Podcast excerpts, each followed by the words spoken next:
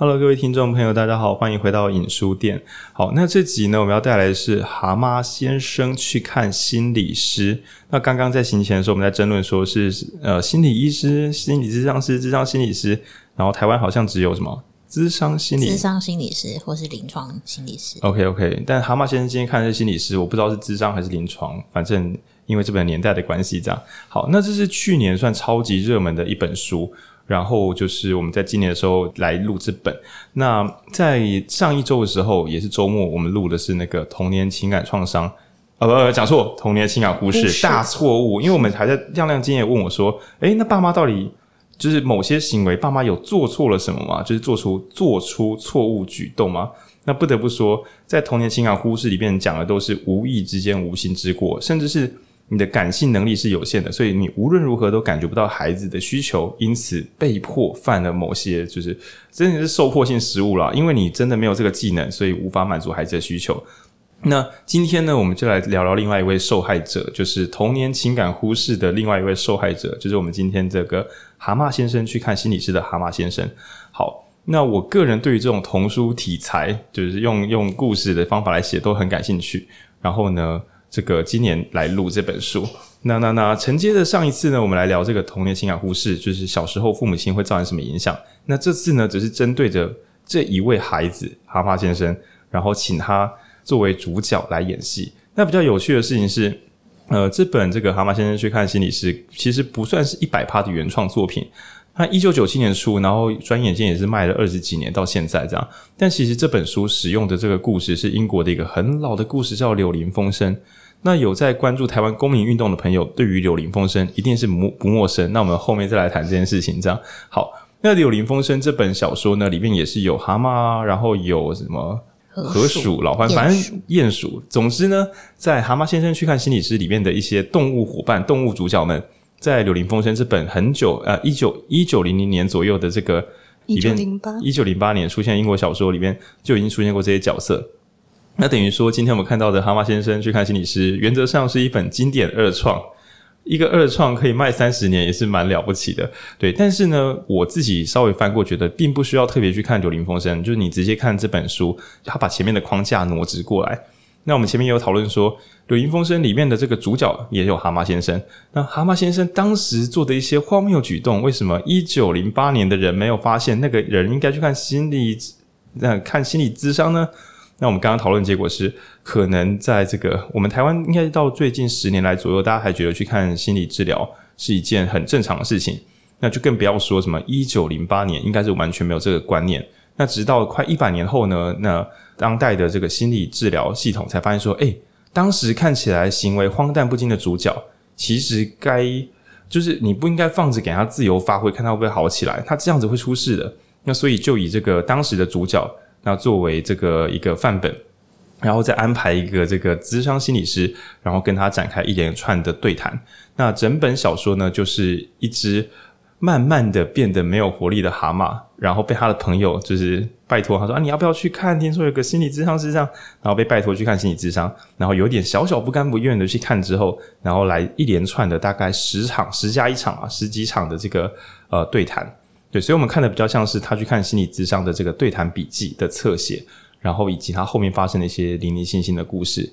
好，那至于整出到底在演什么呢？我请亮亮先帮我讲一下概述，就是这个小说里面到底有哪些角色出场？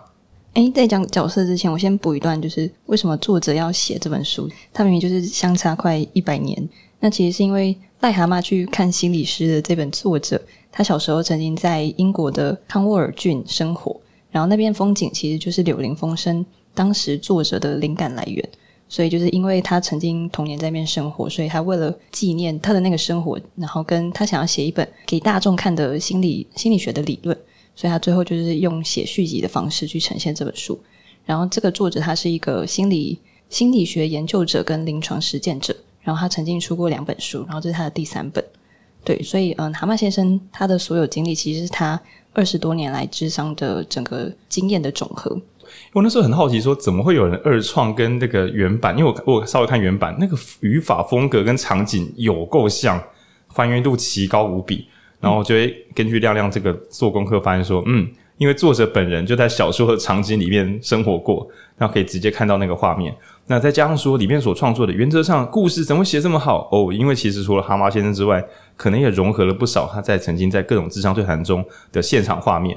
那在整个智商对谈中有一个主角，就是演心理咨商师那个。那我们当然可以想见，作者本人也是扮演了二三十年的心理咨商师，所以由他来写这个角色，这绝对是原作做不到的事情，因为原作并当时没有这个身份。这样，然后这个作者用相同的场景，然后个人的经验，然后还有这无穷无尽的个案故事来组成这部新的小说。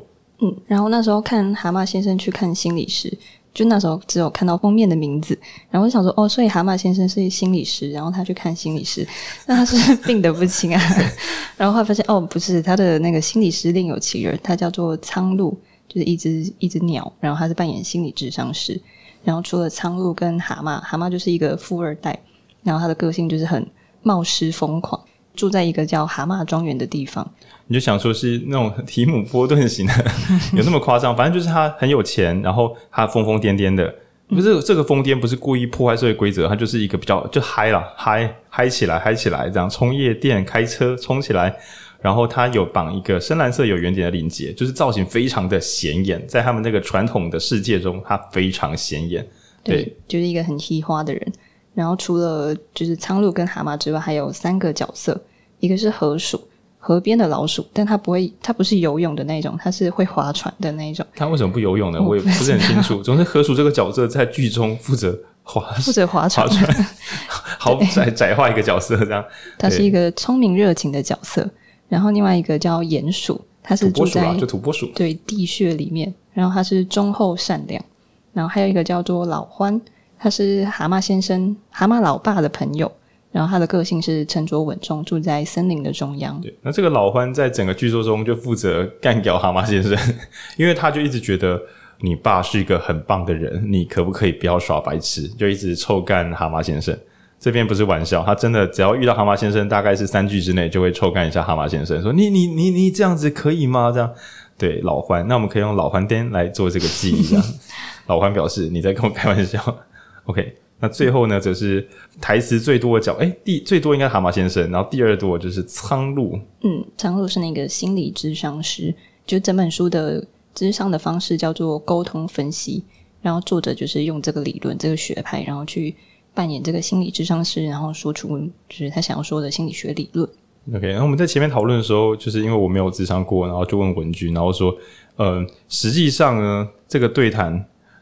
这位苍鹭演咨商师的话是稍微多了点，那大家在看的时候不要那么出戏，因为你可能会觉得说，靠，这个智商师也太喜欢解释事情了吧？那是因为呢，就是如果他真的只演一个话很少的智商师，那阅读整部小说的人就会一直觉得，诶，所以他想说什么呢？对，那就会不太方便。他又不会在后面画个格子说，刚刚苍鹭他所要表达的是 那边那边课本了，很烦啊。对，所以其实苍鹭在这本里面，他也是解释了蛮多理论。在解释的时候，我觉得他已经进入一个上课模式。他甚至时常仓入时常说：“那我来跟你讲点东西吧。”就拿出纸笔，然后开始画图。对对对，仿佛在对着同学们上课一样。那这个刚刚亮也讲说，这个作作者之所以用这部小说，也是因为小说这部小说好像在英国很流行、很红。嗯，那我就想，对我就想到另外一件事说，说有些人什么从《三国演义》学管理，我想嗯，好像是类似的事情。但为什么大家？就是我们华人世界写的什么从三国学管理，怎么感觉像拔拉书？为什么没有人写出一部超经典呢？好，这边就不再细细讨论。这样好，那呃，由于整本书呢，我们在看的时候有蛮多不同的这个细节跟回想，那所以呢，我们先来讲它的核心理论，就整部小说中有核心的这个三阶段。那我们要先来讨论这件事情。那先讲个插曲，就是蛤蟆先生被逼去找这个，我一直想，我一直快讲苍兰哥靠北苍鹭，对，我知道，我知道，但因为苍兰哥也是只鸟，而且是医师，苍鹭也是鸟，他是智商师，我一直快讲错，苍鹭，苍鹭，OK fine，OK，好，那在这个呃蛤蟆先生进去跟一开始都不太愿意讲话，然后弄到他开始有点想讲话的时候，这时候呢。这个苍鹭讲了一句很恐怖的话，我觉得在咨商现场真的是快要大吵架了。他就跟这个蛤蟆先生讲说：“哦，你在玩一种心理游戏，这样。”然后当然蛤蟆先生暴怒说：“干，我没有在玩好吗？我很痛苦。谁要？你说在玩什么游戏？说：哦，你在玩折磨自己的游戏。说干，谁会故意折磨自己啊？但当然，如果你身边有过折磨自己的朋友，你就会觉得有有有有折磨自己的人，真的是玩不敢说他这那个玩不是玩乐啦，他可以比较说进入那个折磨自己的状态。这 play game 的意思不一定是玩游戏啊，可能是进入某一种角色扮演之中。好，那在讲说玩游戏的时候，就是当然吵吵闹闹之后也有在弹开，那于是就就进入了这个苍鹭的说教时间。对，这整部里面可也许跟咨商现场不太一样，因为苍鹭常会进入学术分析的时段。好，那他讲说，嗯，那你进入了这个状态，你你现在觉得自己很无能为力，不知道该怎么办呢？那可能是因为你目前是一个孩童。那之所以要讲孩童呢，要先停下来讲一下蛤蟆先生到底怎么了。好，那首先呢，他本来看起来就是很喜花，然后蹦蹦跳跳，有很多想法。他慢慢发现生病了，食欲下降啊，没有活力啊，不想出门。更糟的是，他整个人看起来脏兮兮的，因为他本来是一个很喜花、精神很好的人。他的朋友发现说：“诶，你怎么会家里这么乱？你怎么会衣服开始不整齐？你不是很爱漂亮吗？”然后，于是他的朋友真的非常敏锐，觉得镇上刚好来了一个新的心理师，你要不要去看一下？真是好朋友。因为一般人就只会觉得说：“啊，他的生活习惯变差了啊，他状况不好，就是就是这样算了。”那他的三个朋友发现这个蛤蟆先生看起来不太对劲。那所以就是逼着他去看这个心理师，然后心理师一层一层的，就是去问说：“诶，你到底怎么了？”然后蛤蟆先生一开始最头大的一个问题就是，他本来以为去看那个苍鹭，苍鹭就跟他说：“哦，你这个状况吼就是怎样怎样。”然后就开始跟他好像要开药一样，讲完流程说：“所以你就怎么样，给你几个建议，你可以怎么做？”就很像听 podcast，我给你三个人生建议，这样做你就好起来了。结果没有，结果苍鹭只是一直问说：“诶，那你的感觉是什么？”那你发生过什么事？哦，那你有什么样的感受呢？就一直问这样的问题。然后蛤蟆先生从前段到中段都处于一个哈，我是来问你解答，结果你一直问我问题，你医生还是我医生？就是我我想要请你治好我，结果你不止没有给我建议，你还一直问我问题啊！我如果知道，我就不用来了啊！你怎么一直问我？但是这个沟通学派的这个苍鹭呢，没有撤销他，就是很有耐心的继续说：“哦，我要先知道你的状况，我才知道怎么样跟你这继续互动下去。”那所以前半段的时候，其实都是一个突破心防的阶段。那这边有个很很很微妙的小细节，就是当蛤蟆先生第一次被问你感觉怎么样的时候，那书中是说他有一种很陌生的异样感受。那这边呢，这个伏笔其实也是跟观众朋友有没有做个提示。你是否如果也被问？因为其实我觉得作者一定很希望大家自己去演一下蛤蟆先生，感受一下，就是那个总不会大家进去看这本书的时候都觉得自己是苍鹭，那你也太讨人厌了。应该是说你进去，然后就假设你也进那个自问自答啊，苍鹭问你你觉得怎么样？你也开始想想你过去发生过什么事情。然后蛤蟆先生第一个感觉就是，诶，我竟然没有想过我的感受是如何的，好奇怪哦。那这边也有个隐喻，就是说许多。这个内在卡住，然后所以状况越来越差的人，很可能都是因为从以前到现在从来没有过去探索自己到底感受如何。那这个时候，当然以蛤蟆先生第一人称视角就觉得，我就觉得不舒服啊，就啊，我本来很不舒服，我现在不舒服啊，就这样。那当然，专业人士呢就说，那是怎么样的不舒服呢？那当然，如果是新手，就是说就不舒服啊，就很容易进鬼打墙。所以书的前半段其实是苍鹭在扮演一个这样讲呢，问诊嘛。因为我自己是医疗人员，我觉得有一点像问诊的阶段，小心翼翼的探索出到底怎么了。嗯，然后苍鹭里面还会讲说，就是如果你不知道你现在内心处于什么状态的话，你可以像是用温度计的方式去测量你的感觉。譬如说，上面刻度有一到十分，那一分就表示糟糕透了，你甚至想要自杀；那五分可能是就是还好的那种感觉，然后十分是你很幸福。所以你可以用数字去评量，说你现在是几分？对，就是他应该第一次吧，初次拜访的时候，然后就他问那个蛤蟆先生：“你感觉如何？”然后原文是说，这对他来说是一个新奇又不安的问话。也就是如果你自己探知自己感觉如何，他觉得我为什么要问我感觉如何？如果你也会有这个倾向。那其实就是有点不妙啊，对。那但是他觉得对方好像很想真的知道我的答案呐，可是因为我没有试过分析我自己，所以忽然不知道该讲什么好啊。对，我前面有，我有时候会问，诶，文君你觉得怎么样？我说就还好，就很难问啊，毕竟我不是心理咨商师。然后所以他说，我换个问题问，我换个方式问，先问个分数。那于是他讲出两分，然后再慢慢的去探究这些事情。那在探究到中段，因为我们现在已经跳剧情，然后它前面有几次的不同的探索。到中段的时候，然后苍鹭就是冒险，我觉得是应该是关系稍有建立啦，比较大胆。不然如果你第一次一进来的时候，哦，你哦，你在玩一种自我伤害的游戏啊，应该就没有第二次智商了。好，那在他们建立关系之后，那于是就进入了，就是苍鹭先生就开始画图，画出一个这个坐坐标系四个象限。呃，他四个象限里面只用到三个，那就他就直接跟他说，你现在进入的是这个状态，叫做我不好，你好。那也许听众会说：“是啊，这是什么？你好，我好，大家好。”不是，不是，这边的“我不好，你好”意思就是我很烂，你是对的。那这边讲的是，它叫孩童状态，是一种比较压抑的状态。对，那为什么他说比较压抑的状态呢？那我这边先让亮念一下原本的结构，不然我怕这边乱加词会不好听懂。嗯、对，就是我我不好，你好，这边到底发生了什么事？我不好，你好，它是一种心理地位。这种人呢，他就是自己的评价会比较低，会认为别人都比自己好。那这种心理地位的人会觉得自己是一个受害者，就很像我会觉得我很可怜，我是一个倒霉鬼，然后他们就会玩一些就是就一直会觉得自己是一个受害者的游戏。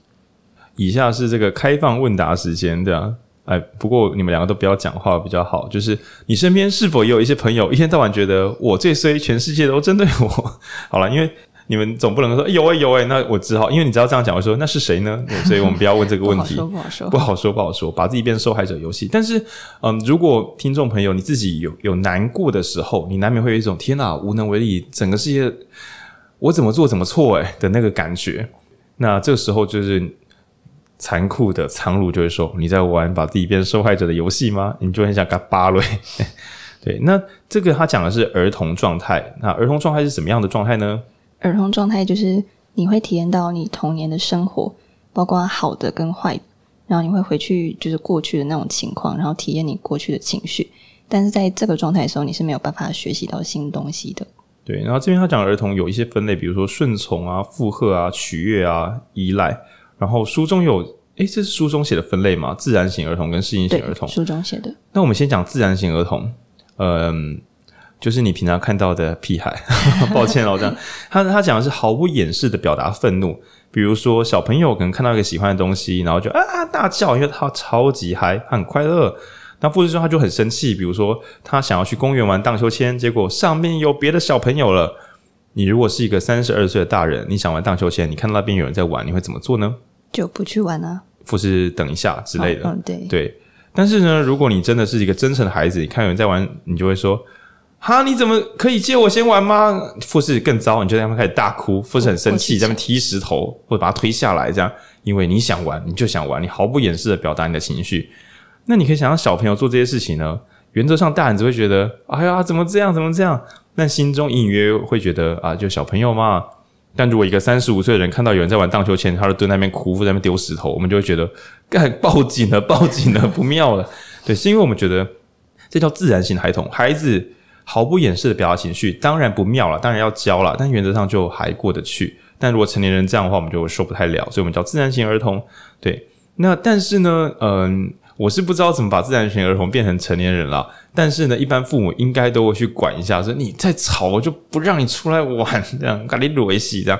那所以小朋友很多时候正常来讲都会变成适应型儿童，比如说他还是爆干想玩荡秋千，但他看到他妈脸色不是很好看，所以他决定排个队。然后，或是说，就是他也没有弄得很懂，为什么自己想玩要等别人，就是为什么要排队？排队的概念还没有形成，但是爸妈不爽，所以要乖的概念非常明确。被社会化的，对对对，所以他被他还不能理解社会规则的原理跟逻辑，但是对他来讲，生存的这个逻辑他大概记得清楚，所以他学以学习怎么样去适应跟调整他的行为，是为了继续依赖照顾者。他不是真心诚意的弄懂这一切，喜欢这一切，而是我如果我还要依赖我的照顾者，我最好乖一点。那其实台湾朋朋友们应该都不陌生才对吧？这个，嗯，不管你成绩好还是成绩不好，成绩好的小朋友呢，可能是成绩好一点就可以要干嘛就干嘛。那成绩不好小朋友可能就是呃不要犯校规，或者不要太夸张，免得被拖去训导处揍或干嘛的。当然现在不体罚了，对。诶，刚刚那不是笑点啦，干你这个臭小孩，为什么会被拖去训导处揍？你问我，还真不知道为什么可以。就是以前真的学生如果太北吧的话，是就是在还有体罚年代，看我有这么老，啊、你有被揍过啊？我有啊，我小时候我们 就是什么九十九分、九十八分是会打手心的，啊。哎、欸、你有你没有你有被体罚过吗？有啊，其实我也有诶，因为我是补习班老师，补习班可以体罚？用那个热熔胶就是打我。看补习班有的体罚哦？会啊。而且我那时候才刚进去，然后我就考超烂，然后就数学，我数学超烂，然后我就被打。那你这样，你这种数学就永远烂，因为那真的会真的会踢北送啊，真的没办法。那我自己是我我的理解能力很好，但我很讨厌背东西。然后国文我的注释就是要照课本写嘛。那听众朋友可以猜猜看，要背课本这件事情，浩宁是做的好不好呢？做不好，烂极了这样。所以我很容易出现什么全部满分，就是注释全错的这个奇幻画面。当然我有背的很好的时候，但是搞不好的时候就是会会挨揍。国中的时候，甚至还有有作弊过，而且作弊很简单的东西。对，这边跟国中老师说个对不起啊，就是我们有那种阅读测验啊，然后就是这其实蛮简单，就是有那种小型的文章，然后后面会有那种五题写阅读测验。嗯，你可以想象，如果小朋友的阅读能力没有那么好的话，阅读测验其实反而容易错。字音字形怎么会对？但阅读测验是一个很容易失分的题地方。那所以老师就有在买一个练习本，就是整本都是阅读测验，然后每天就是做两则。你听不就听起来还蛮。平顺蛮没有压力的嘛，因为阅读测验其实蛮好玩，就是看文章，然后分析一下文章在写什么，跟我们今天做的工作有点像这样。而且我觉得我超级擅长阅读测验，可是那时候阅读测验，因为老师也觉得那个很给的很基本，对，然后只有五题嘛，五题只要有错就几乎会被打，然后我太害怕，导致我其实会提早把那个，因为我提嗯那个都是提早可以看的，那个本子是放在同学们手上，就是考试的时候拿出来，然后每天就是写一写两则，然后对个答案。我那时候用那个自动铅笔在 A B C D，就是我用小点点的确保，就是我早就我我早就已经知道答案是什么，然后先把它点好，然后做假考试，然后确保我可以写对，即使那是我最擅长的东西，因为我完全不想被打。就是我只是跟各位听众朋友讲一下，就是说，也许你现在已经是个独立成熟的人，可是你难免有时候会还是会跑出一些书中所说的儿童状态，就是对我我不好。你看我那时候并没有觉得老师不对，我什么只觉得靠，我真的有时候会写错。因为我很容易在考试的当下又有别的想法跑出来，就是我灵感忽然打开，然后我又写错了，对，然后我觉得我自己状况不好，所以我即使作弊，我也要防止我自己不要被打。然后这个状态如果延续下去的话，成年的时候有时候遇到一些社会上的不对劲的时候，嗯，比如说呃，你的厂商可能欠你款项，你就想说，天哪，是不是我哪里做不好，他才会欠我款项？但其实就是你该提告了，不要想那么多这样。那又或者是你可能去接一些案子的时候，然后业主其实不付钱，或者给你很奇怪的要求，那你可能会想说：天哪，是不是我公司不够大？是不是我怎么样怎么样？你会有各式各样奇形怪状的想要就去讨好他人，然后压抑自己的情绪。那或是呢，大家，嗯，对，蛮多人回家过年的时候，成为人生最脆弱的时候。为什么？因为平常在社会上，你已经建立一套新的秩序，你有你的能力。然后大家都有一个社会规范，所以不会有人随便的让你不舒服。但回到一个没有边界的地方，就是俗称的传统大家庭，大家可以随意的问你一些正常社会人士不会这样子问的话。更糟的是，因为你回到你刚好在那个大家族中回到你童年状态，所以你突然又回到你的适应型的儿童，他们做的各种奇怪的事，包含什么跑进你的房间或干嘛，你突然不知如何是好，所以你决定就是压抑你的情绪，不要让自己看起来像是一个坏孩子。很奇怪吧？二三十岁的人会希望自己不要像个坏孩子，那所以进入这个压抑。然后这个压抑的人呢，就是在这个状态中是没有什么独立自主的，因为你总是觉得你需要依赖你的父母亲，就是依赖照顾者。所以，我们这边把节奏慢下来，因为接下来会产生一个奇妙的幻象：儿童模式叫做为了依赖照顾者，所以我们必须听他的想法，我们必须服从，对吧？问题是一个三四十岁的人已经可以赚钱养自己，为何？还需要有儿童模式，现在他不自觉的进入。没错，这就是俗称的那个什么小象的绳子。我不知道这是真是假，就据说要训练大象，就是小时候你就对大象的脚边绑一条绳子钉在地上，然后呢，大象就走不动嘛。等它长成一只超级大象的时候，绳子只要绑住，它也无法把那个绳子拔断走掉。他的心中觉得他无法离开这个圈套。对，那比较像这种这种感觉。对，那这个这真的是蛮。蛮蛮蛮麻烦的事情，对，因为他会永远无法知道说自己早就已经可以独立自主的做判断了。那这是一开始我们在讲这个儿童模式，它可以持续的非常非常非常久。对，那我前面偶尔也会聊到，就是我过世的爸爸，他即使在他临终之前，他还是跟我阿嬷进入一个小朋友吵架，就是顶嘴或什么的，就是你明明可以自己做决定、做判断，但即使是成年人，很多时候还是会觉得。尊重父母，让父母开心，是人生中超级重要的一件事情，也就是父母的认可成为一个终极目标。那当然，有些人可能会转移，变成在公司中变成上司的话，一定要听，因为他就是我此刻的照顾者，所以我要压抑我的情绪，不能够表达反对意见等等等等的。那这都可以算在里面。那当然呢，许多长辈也会受不了自然型大儿童。就是可能刚进公司，然后就放飞自我。那有时候我上次看一个脱口秀，有讲到，就是某一些某不是不是你亮亮不是你，就是某新进员工，然后他可能干嘛的？就比如说报告做太烂，然后长官就讲一些反话，就说这个报告是谁做的？然后哦是我做的，你觉得做怎么样？哎，我觉得做蛮好的，就是毫不掩掩饰的表达自己的直观。那但是呢？如果大家都这样子迎来迎去，希望所有的下属都去扮演适应型儿童的话，那其实就变一个很不健康的环境。因为在适应型的儿童中，他心中想的永远都是我是一个很糟糕的人，我不行，我一定要依靠上面的人才对。你说的都是对的，我本人都是错的，那这是第一模式。那呃，我们这边有点断章取义啦，就是状况不好的人，呃，这边我猜应该是忧郁形象。忧郁，因为如果是狂暴、狂躁，觉得自己无敌赢定了，这个应该不会觉得，我会不会觉得我不好你好？在比较哀伤、难过、自我否定的状态下，大概都是这本书说的这个第一阶段儿童模式。那我觉得这个是一气呵成的，所以他进来的时候那个状态，直到终于可以开始对谈，然后苍鹭才开始说：“你其实现在是处于一个儿童模式。”那当然，听众这个蛤蟆一开始有点猥琐，就是啥啥。我几岁了？我怎么会儿童模式这样？对，那当然，苍鹭有继续继续讲下去。那所以接下来呢？也许你听到儿童模式之后，你就会想说啊，那我要成熟，我要成为一个父母，我要能够照顾自己，我不要成为那个弱者，对，我不要成为 loser，对，我不要都是我不好你好，我要反过来，我是对的，你才有问题，那就糟喽，因为你会进入第二个模式，叫做父母模式，它是另外一种游戏，这样。嗯。我好你不好，这种人呢，他其实在游戏中常会发怒，然后批评或者是批判别人，然后这种人通常就是会有权有势的那种样子。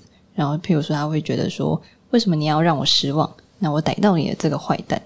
那通常父母状态的时候呢，他就会批评跟教育别人。但这边比较有趣的事情是哦，也许你会想说，哇，儿童状态的人呢，都在重演过去啊，没有未来啊。父母状态呢，其实也是。因为你重复的是父母骂你的样子，对，嗯、所以这边有个大环境假设，这边我们真的要暂停，把慢节奏慢下来，因为这是一个一九零零年到一九九，这是什么？这是上一个世纪的年代。我们现在不是希望父母开明一点吗？这是最近的事情啊，这样。所以在一个封建的传统社会中呢，父母亲骂小孩是一个常态，没有这么多尊重。那所以呢，孩子们继承到，就算你长大之后，你会继承两个模式，一个是儿童状态，就是嘎我超烂的，我不行了；然后另外一个则是不行，我要有自信，我要有自信，所以你超烂的是你不行，就不健康的模式下就是这两种。但是呢，就社会化而言，一个一天到晚觉得自己超烂的人，跟一个到晚一天到晚觉得自己超棒的人，哪一种人比较容易取得社会上的成功呢？那当然是后者，俗称的有自信。固然这个自信可能会伤害别人，也可能是没来由的有自信，但终究自我认同，觉得自己很重要，觉得自己很棒，然后觉得别人做不好。这个在他书中直接写说，这种心理地位的人，可能比较能够占据有权有势的位置，也可能是因为人们本来就被动的会比较相信有自信的人。这边我们就暂时不把它聊开。但是呢，借由批判别人不对，反而可以证明两件事情，就是第一，别人在本质上的无能跟不可靠。其实就很像爸妈骂小朋友：“你怎么又打翻牛奶了？”对，那你会说啊，所以爸妈是故意要证明孩子的无能跟不可靠吗？不是，爸妈的这个行为可能是出于一个无意识的这么做，但一旦你复制这个状态之后，在社会上，我们在没来由的一天到晚干掉别人，就是你是要让你的这个世界觉得他人无能不可靠，反过来就是自己很有能力很可靠，也不一定啊。但不管自己强不强势，首先要证明他人的无能，他人的不可靠。第二就是父母模式嘛，他想起他的爸妈小时候教训自己，想想啊，我这么不好，我不如演我的好父母，所以爸妈以前臭干我，现在这个责任交给我，换我来臭干这个世界，责备与惩罚他人是我的责任，因为如果我不干掉别人，那些人就会觉得再犯也没有关系。那所以呢，与其说这个父母状态是一个升级升华吗？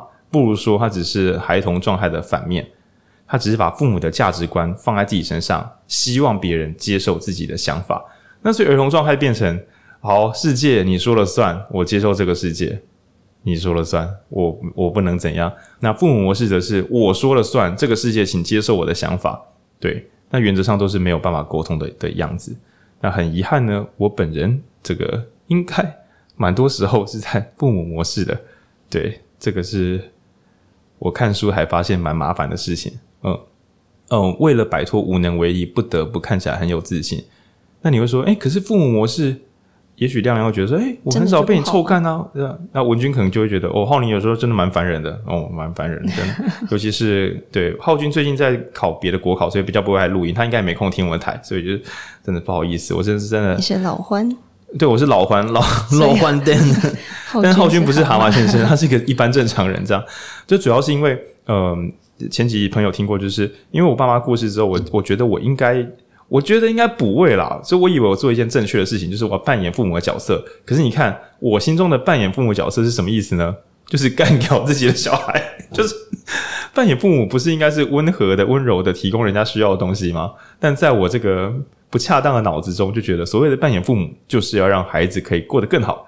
所谓过得过得更好呢，就是要有纪律。就像瓦基说过的，重点就是你的自律。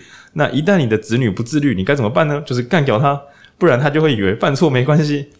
对，我是真的有，对这本书真真的是很全面的。但它不是有两种嘛？就是一种是一直像挑剔型父母，就是一直骂别人，然后给别人定罪，对，然后以为自己是法官。但其实有另外一种，就叫抚育型父母。这书中没有特别解释，但是他其实就是宠坏、宠溺孩子的那一种。但你也可以当宠溺孩子哦。但是因为我的父母不是宠溺型父母，哦、所以我复制不到这招。对，而且书中没有讲这一套，害我没发现有这一套。不是啦，不是啦，因为我我觉得台湾传统父母我不确定，是我身边感受到的应该都是干搞型父母居多啦，宠溺型是真的比较少。这样对，不过我们有听过上一集童年情感忽视，就知道还有那种忽视型父母，就是不敢宠小孩，不敢骂小孩，这边有点疏离。嗯，哎，就文君啦，文君。啊，不是文君，那个是第四形态丧偶的父母。对啊，你爸应该真的不会听吼，我怕真的是家长听到生气，到底在供他小这样。对，好吧，抱歉，抱歉，对，不好意思，不好意思。书里面其实有写说，其实每一个人都有父母状态，然后如果你不是不会批评别人的话，其实你也会批评自己。真的是没完没了诶。对，刚刚听众朋友也许会想说，诶，我觉得我不是那种一直讨好别人的孩童啊，我我我还好这样。但是你的父母状态除了干掉别人之外，你也可以拿来干掉自己。我自己觉得啦，呃，适应型儿童就是很想要讨好世界的人，有可能也内建了批评型父母。所以在你心中，你是把你孩子跟父母相处的那个模组复制到自己身上来，你同时扮演批评自己的父母，又同时扮演被自己批评的孩子。我觉得绝对是可以做得到的，这是可以同时并存的。对，只是书中会特别讲说是 A 型跟 B 型，但我觉得。何以不同时存在？对啊，但会不会有反面？就是譬如说我常常看父母吵架，所以我就不想要当那个吵架的人，所以我就不会吵架。有可能，有可能，这都都是有可能的。对，那但是呢，这边我要讲一下这个，你可能会觉得说你，你你本人对这个世界没有很严格，所以你没有进入这个父母的批判模式。但是呢，我们在呃好久以前有录过那个冒牌者症候群，跟这本书中讲的自我批评差不多是一样的意思。那亮亮这这边有做一个结录，是再也没有一种批评。这段我觉得可以慢慢念给大家听听看。那时候苍鹭就说：“再也没有一种批评比自我批判更强烈，然后也没有任何法官比自己更严格。”然后那时候蛤蟆就很惊讶说：“什么意思？你是说我会自己惩罚自己吗？”Dora 就会说：“没错，Dora 从哪里来的吧？” 对，然后苍鹭就说：“对啊，而且这是最严厉的惩罚，就是包括折磨自己。”那在更极端的案例里面，甚至会就是对自己施以极刑。然后问题是，即使刑罚不重，然后那个谴责跟就是惩罚也可能半过你自己的这一生，甚至变成无期徒刑。对，所以我觉得这边就讲很好，就是说有那个父母模式的人，很可能在社会中有权有势，因为批判自己或批判别人，你就会变得更严格，严格就有可能把事情做得更好，只是他付出来的代价就可能会一直，你会一直很痛苦。对，不管是你身边的伙伴，或是你自己，就会一直在痛苦之中。那这样子，我懂了。我曾经最喜欢的晋级的鼓手，看来是神经病型父母。然后还有我很喜欢的走钢索的人呢，应该是艺术家型神经病父母。对待自己，就是为了达成那个完美的东西，对自己可能极端严苛。那固然里面会有美学，但是那对于本体的受损可能是难以估计的。对，撑过去是撑过去，但是撑不过去就是就是挂了。那书中写的很保守啊，极端的案例里面，甚至会对自己施以极刑啊，其实就是你对自己的批判到某种极限，你完全不知道自己活着是为了什么，你不知道这么烂的自己为什么要在这个世上存在，所以你想到一个简单且明确的解方，就是杀死自己，就是自杀。对，那苍鹭是客气的这样说，但其实这蛮蛮蛮恐怖的。那所以呢，也许你会成为一个适应型儿童，人家说了算。那你觉得这样很糟吗？不，你成为强效的自我批判型父母，你甚至可以杀死自己呢。那当然，有些混合案例说，甚至会变成你没有自我批判型的父母，但是你的父母是超强效型批判型父母，把你骂到整个人。最后，你身为一个适应型儿童，你知道了，你知道该怎么取悦父母了，你决定去死，也是有这种案例的。因为你的计算之中觉得该怎么样让父母亲永远不会遇到一个。捣蛋鬼呢？要怎么做呢？哎，怎么做呢？然后 Dora 就说：“没错。”好，Dora 拍谁？Dora 拍谁？Dora，Dora 如果真的这样演的话，哎，干想说跟我是不是会不会禁播吧？会禁播，因为之前不是网络上会有这种什么黑暗动画，就是把小孩子动画做成一些很有问题的东西。你知道这件事吗？我讲一下，蛮恐怖的。就比如说小朋友在吃东西，然后就是儿童剧演员就是。不是互相捉弄嘛？小朋友那种电视有剧，嗯、然后就在别人碗里面放刀片之类的。你知道这是什么可怕的东西？就是小朋友看了可能会搞错，以为这样很好玩。就是一些 神经有毛病的鸡巴大人做一些会让孩子学错的。然后他的演算法就混在那种儿童短片里面，所以有小朋友可能他的清单会演算法会算错，推播这个小朋友。他不是要列一个就是这儿童不宜的那种？就是他闪过了，他闪过了。哦、对，因为没有人有空去全部检视，就有这种东西。那如果 Dora 今天就是小朋友，我们一直做错怎么办呢？然后就没错，你可以把自己变不见，应该就要被禁播了。可怕的是，当然世上不会有这种鸡巴 Dora 剧，但是一般人很可能在这个反复的被批判。自我价值感不足，然后同时自己又很想要取悦父母、取悦这个世界，然后最后就做出了很可怕的判断。对，那这是关于父母跟儿童。嗯，那当然，也许你会想说：“哇，干，讲得太严重了吧？”呃，如果你身边有过就是状况不好的朋友，包括你自己在内，如果啊，如果你自己状况没有不好过，你可能会觉得有这种人吗？对，那但就是就是有，就是有，对，觉得我很烂，你最棒，或是。我我很好，你不行。这个我跟你甚至可以是高层次的自我认知，跟你本人，所以你可以自己说，我们明明就是我们是我自己，我跟我自己，就是比如说，好，你你明明可以录得很好的，为什么录这么不好呢？这也是一种自我批判，叫我好你不好，很可怕。那当然，聪明的听众朋友会知道说，最棒的结局就只有一种，就是我是很好的。那这我眼前的他人，我以及这个世界都是很好的世界。对，那于是我们可以来做出一些不同的改变。那他是怎么描述的呢？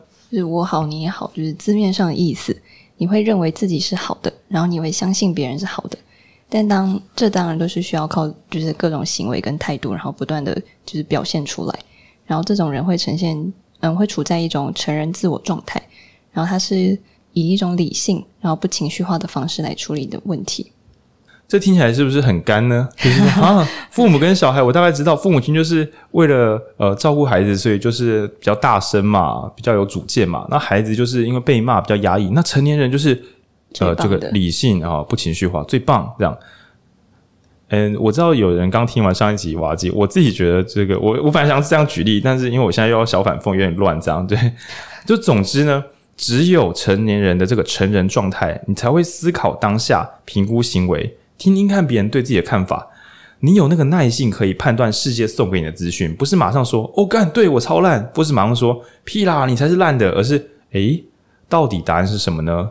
我接受你的看法，让我判断一下，对，而不是马上反射性的驳斥或者接受。那成熟一点，这是昨天的成熟，这样 OK。这边讲的不是说什么啊，那每个人都是孩童跟成年人模式，不是全部都要呃孩童跟父母模式，那不是全部都要智商吗？那作者有提到说，其实有不同的路线啦。对，第一个是长大成人。那长大成人是这样子的：正常的话，虽然小时候你是依赖父母亲的这个这个照顾，但是成长的本质就是逐渐减少依赖，然后最终切断依赖关系。来，这边我们慢下来，切断依赖关系不是切断关系，这边很细。因为许多人会觉得，那我如果不跟他这样，我不孝顺父母亲，他这样子，我们不就断绝往来了吗？不是，不是。如果你的孝顺是卑躬屈膝的话，你可以解除卑躬屈膝的关系，进入一个友好的相处关系啊。对，而不是不卑躬屈膝，他就不是我爸妈了。对，这才是问题。所以他说，切断是依赖关系，你成为独立自主的个体，再用独立自主的个体这个身份去建立关系。但很少人能完全达到这点。所谓的完全，就是你本人已经活泼自在，跟朋友相处很好，一切都没问题。只是你爸妈跟你讲一些话时，你心里还是会觉得这个要怎么回？我我我不想回家，但是我一定要回去。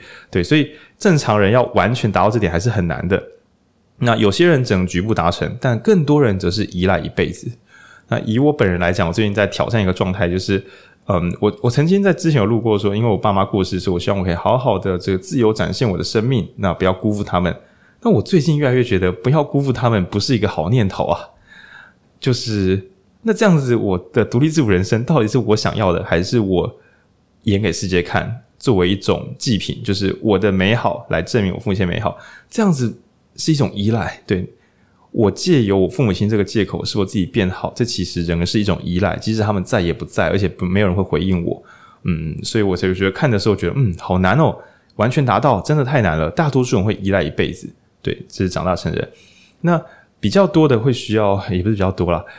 如果需要帮助的话，也许是用智商引导。那比如说，就是小时候我们可能会责怪别人，觉得世界对我好糟啊，怎么会这样子？但等到成年人的时候，也许是除了怪罪之外，我们可以来算算看，诶。我们有机会负起改变自己的责任吗？那该怎么改变自己呢？那当自己本人发现啊，原来我已经长大了，我有能力可以改变自己了，这个觉醒的瞬间，就开始有机会去让自己改变。那当然，听众朋友听着可能会有点混乱，说：“等一下，我到底能不能改变自己啊？”所以，什么叫做我感觉自己可以改变，所以我就可以改变？你会想问的是，到底是我先有能力可以改变自己，我才能相信自己，还是我先相信自己才能够才有改变自己的能力？那在这本书里面呢，用了一个很老的字啦，就是我用别的常见字跟大家分享，就是自我印证预言。你自己觉得你是怎么样的人，于是你就成为什么样的人。那各种鸡汤书都有讲过一句话，叫做“你要先相信才能看见”，就是你先相信你可以改变你自己，于是你才。有机会改变你自己啊！这边再慢速一次，你先相信，于是你有机会。为什么我要这样讲呢？因为许多人会说，你要先相信你自己，你才能改变你自己。但我觉得是有机会，因为如果相信就改变，一旦没改变，就可能不相信了。所以我宁愿你认为是我先启动这个相信的步骤，然后若机缘完完整，或是我足够自律。种种条件之下，我有可能改变我自己，而不是变成另外一种小孩子气，就是我已经相信我自己了，我怎么还没有改变我自己呢？啊，这套行不通啊！那这样子马上就会掉回去，这样。那所以其实在这整本书中，大多数的篇幅大家可以细看，就是都是这个我们的鸟先生苍鹭先生小心翼翼的不要讲出解答，而是让蛤蟆先生自己说：“诶，那我觉得我可以改变我自己。”就是所有可以自我掌控的句子，都是蛤蟆先生讲的，而不是苍鹭说：“嗯，你现在已经很成熟了，你可以负起责任。”这些话，苍鹭是尽可能不说的。苍鹭如果要鼓励他，都是用第三人称，就比如说一个可以自我觉察的人，有机会可以掌握自己的生命这种话，然后让蛤蟆觉得，那我觉得我有一点点可能像是喽。那一步一步的，所以节奏非常慢，拖了五集八集之后，才开始聊这个蛤蟆先生的内心世界。几乎到最后两集的时候，才终于弄到蛤蟆忽然暴怒，因为他曾经觉得我们的苍鹭是个学者，我身为一个孩子，我身为一个受伤的人，我朋友叫我来咨商，我哪有什么厉害的？医师说了对。那直到倒数两集的时候，他终于，他也不是故意要要要吵架，他只是忽然觉得，好，我大概知道了。那那为什么我们要这样一直绕圈圈？我能不能再加速点节奏？而且你总是叫我自己说我自己不好。我不喜欢这样。那我自己在看书的时候，这瞬间我有点小感动，我觉得这很美。就是当然，你可能会觉得说，刚才这是一个鸡巴人来看医生，在这边吵。但我觉得，就是一个从小到大，我们以换算年龄，蛤蟆先生可能三十出头了，他一辈子从来没有顶撞过别人。他终于在这个漫长的探索中发现，我觉得有一点点不公平。于是我决定表达我的不公平。而这边并不是父母性的批评，就是说你真烂，你真是个烂医师，而是我想说说我的心里话。那在这瞬间之后呢？那苍鹭说好，那就是你说的也没有错，对。那也许我们的关系有点变化。这时候蛤蟆先生也觉得好，那我已经从一个脆弱孩童变成一个可以说出自己声音的人了。我觉得我状况也不错了。也许我们差不多快结束喽。对，就我我还能学什么呢？我已经看懂我的过去，我已经知道原来我困住了自己。那我还能学什么呢？那苍鹭在这时候说：“我们的关系有点变化，但你你还要再来一次，我们要再重头整理一下，然后这可能是最后一次。”对，那我我觉得这整出戏其实在演的就是智商引导这件事情。你如何让一个人，或者你如何让你自己理解，原来我们可以改变自己？那这边真的是非常长的过程。我们我必须直接讲了，我们这样导读是帮助是有限的。你只能够知道哦，有这本书好像不错，可以看。那自己看这本书会比较好。但如果真的有状况，也可以更省时间，就是找一个朋友推荐的咨商师。如果你朋友在咨商的话，或是网络上查看，找一个。那如果啊，这个 听众朋友一定想说，那可是我之前有咨商过，我就觉得那个就很雷啊，很奇怪啊。他就一直问我问题啊。那你看这本书的时候，应该发现说，我靠，真的是一直问问题而已耶。对，因为那就是一个这个流派的智商是原则上是希望你可以唤醒自己的力量，而不是教你该怎么做。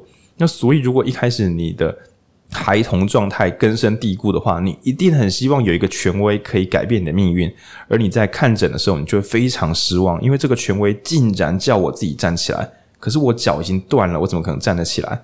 然后他只说：“那你再动动你的脚。”说：“可是我动我的脚，你叫我回想我的过去，我会很疼痛。为什么你要一直这样做？”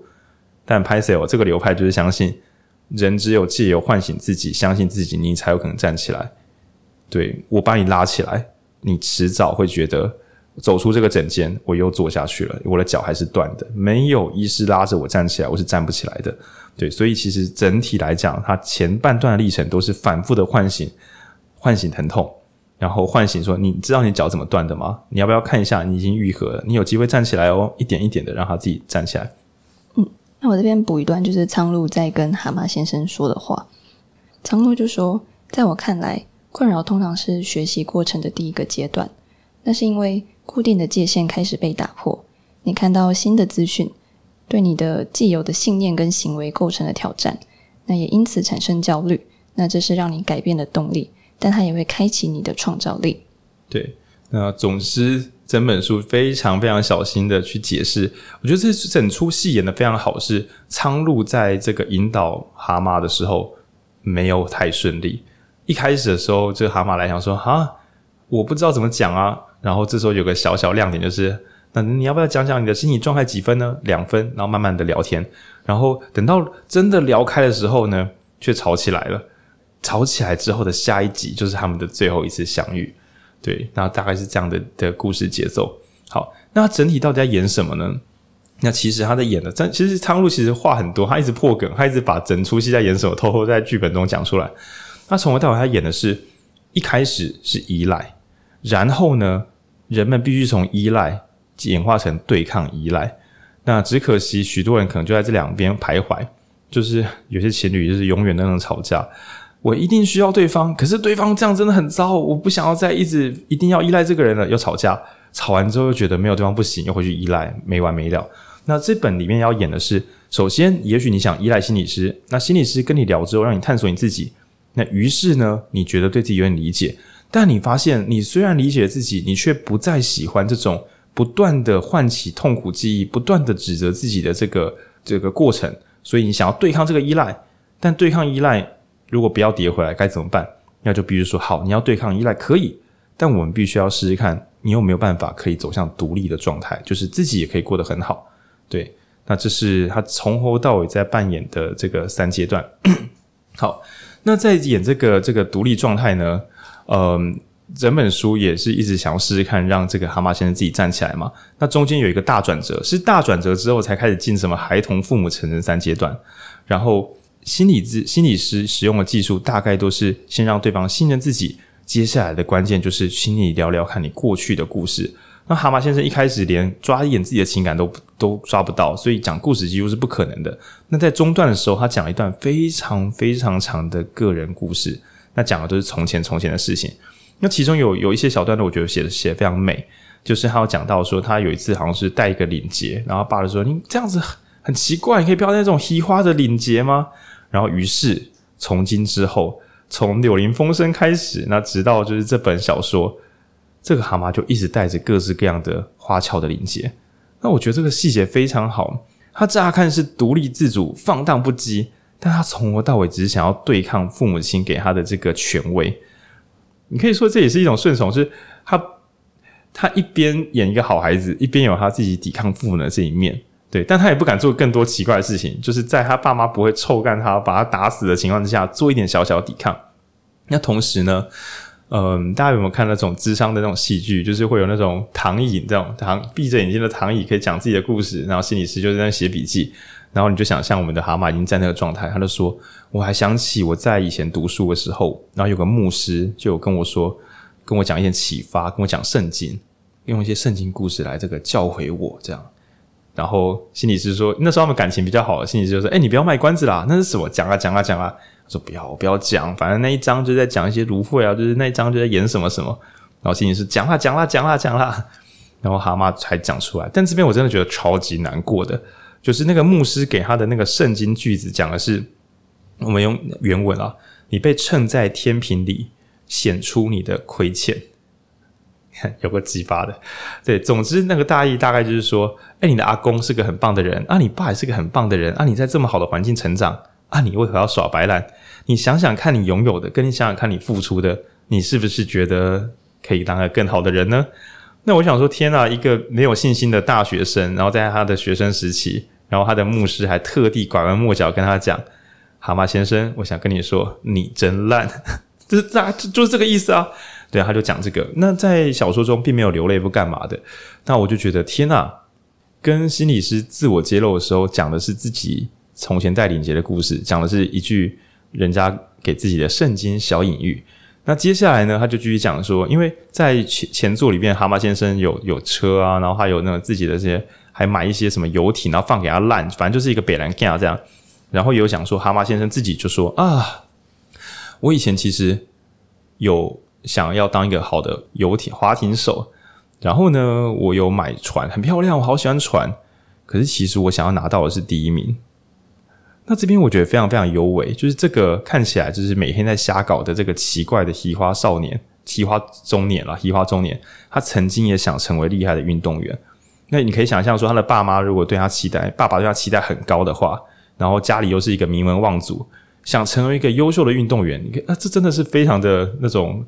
英式对，或者说国外的名门学校，好的学生就是运动也要很强。他想成为这种人，但他发现他很认真练游、练划船，就是不强，所以他就放下这一切。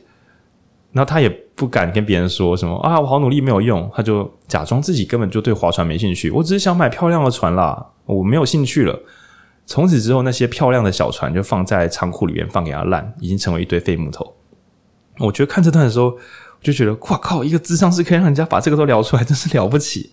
那最后呢，就是他说啊，船坏掉了，对，不过没关系，反正我本来也没有特别喜欢。没错，因为他喜欢的并不是那什么划船休闲体验，他想要成为一个优秀的运动员，但他没办法，他放下，没关系，没关系，不是每个人都有才能嘛。那所以他取而代之的，身为一个有钱少年呢，他该怎做什么呢？他说好，我。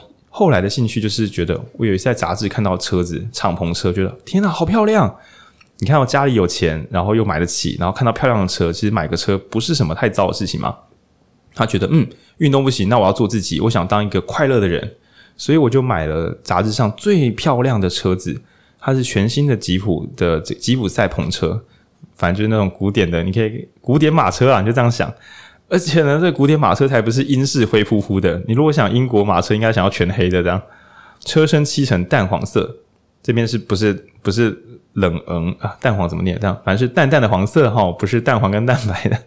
配上抢眼的绿色跟红色轮子，这就是你在路边看到那种很有钱的年轻人，然后买那种什么保时捷啊，或是买那个海神啊，然后漆的很超级抢眼的对车子。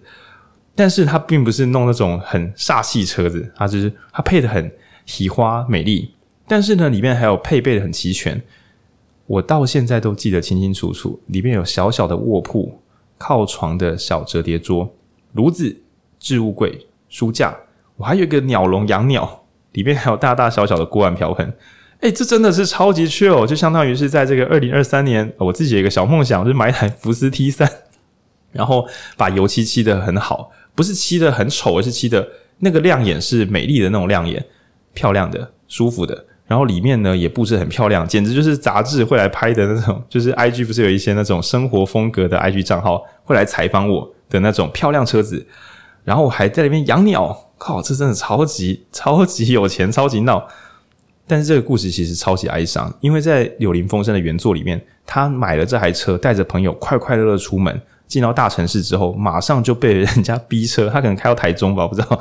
他就开着车之后呢，别人来逼车，就把他车撞撞到那个，就是撞到弹起，然后就摔烂了。然后在《柳林风声》里面，本来就是一个节奏很快的一个，很像在胡闹的故事，就是开着车出着门，啪车祸。然后原作里面的蛤蟆，《柳林风声》蛤蟆看起来像是个北兰干，他就说：“哇，干我买了烂车啦！”他那时候看别人的汽车，因为他是敞篷嘛，敞篷是马车，他就看说，大城市根本就不应该买我这种烂车，我应该买一台 BMW，对，我应该买一台汽油车，那才是酷东西啊！我的东西太烂了，哎呀，把这台车丢掉吧，我们要继续旅行了。然后他的朋友就想说，不修吗？你这车不错啊。但蛤蟆就是看起来超级讨厌他的车，他说不要，我不要那个烂东西了。那时间回到一百年后，就是在这个蛤蟆先生去看心理师里面。作者帮他脑补，当时的蛤蟆才不是讨厌自己的车子呢，而是他最喜欢的东西，原来是马上就会破碎的东西。这样，那他曾经想要好好划船，结果这个梦想放弃了。他想当个快乐的有钱家少爷，原来自己喜欢的东西瞬间就会毁灭。那从此之后，他就越来越在原版的《柳林风声》里面，他就开始走向越来越奇幻的极端人生。对，那后面有我们有机会的话，再补一下他做了什么各种奇怪的事情。那我自己觉得，真是了不起的作者，你的二创真是有够深。原作者没有写这么多，但就他的回推，这个青少年时期的蛤蟆先生做的那些事情，他只是想要抵抗社会，想要找回自己，但是他的运气特别差。你可以想象，在平行时空的蛤蟆先生，他跟别人说：“哦，我想要漂亮的船啊！”他就一直认真练船，恒毅力，然后就成为很棒的游艇选手，然后被阿公称赞，被阿爸称赞。那就没事了，但没有没有，他失败了。然后想当个有钱少年，大家家里很有钱，我也来当个快乐有钱少年，干大失败。那所以呢，只好不断的去找寻，我该过怎么样的极端生活，可以让我有活着的感觉，可以让这个世界认同我，而不要觉得我只是一个普通的有钱人家少爷呢？那所以在原作《柳林风声》里，他就越来越摆荡他自己。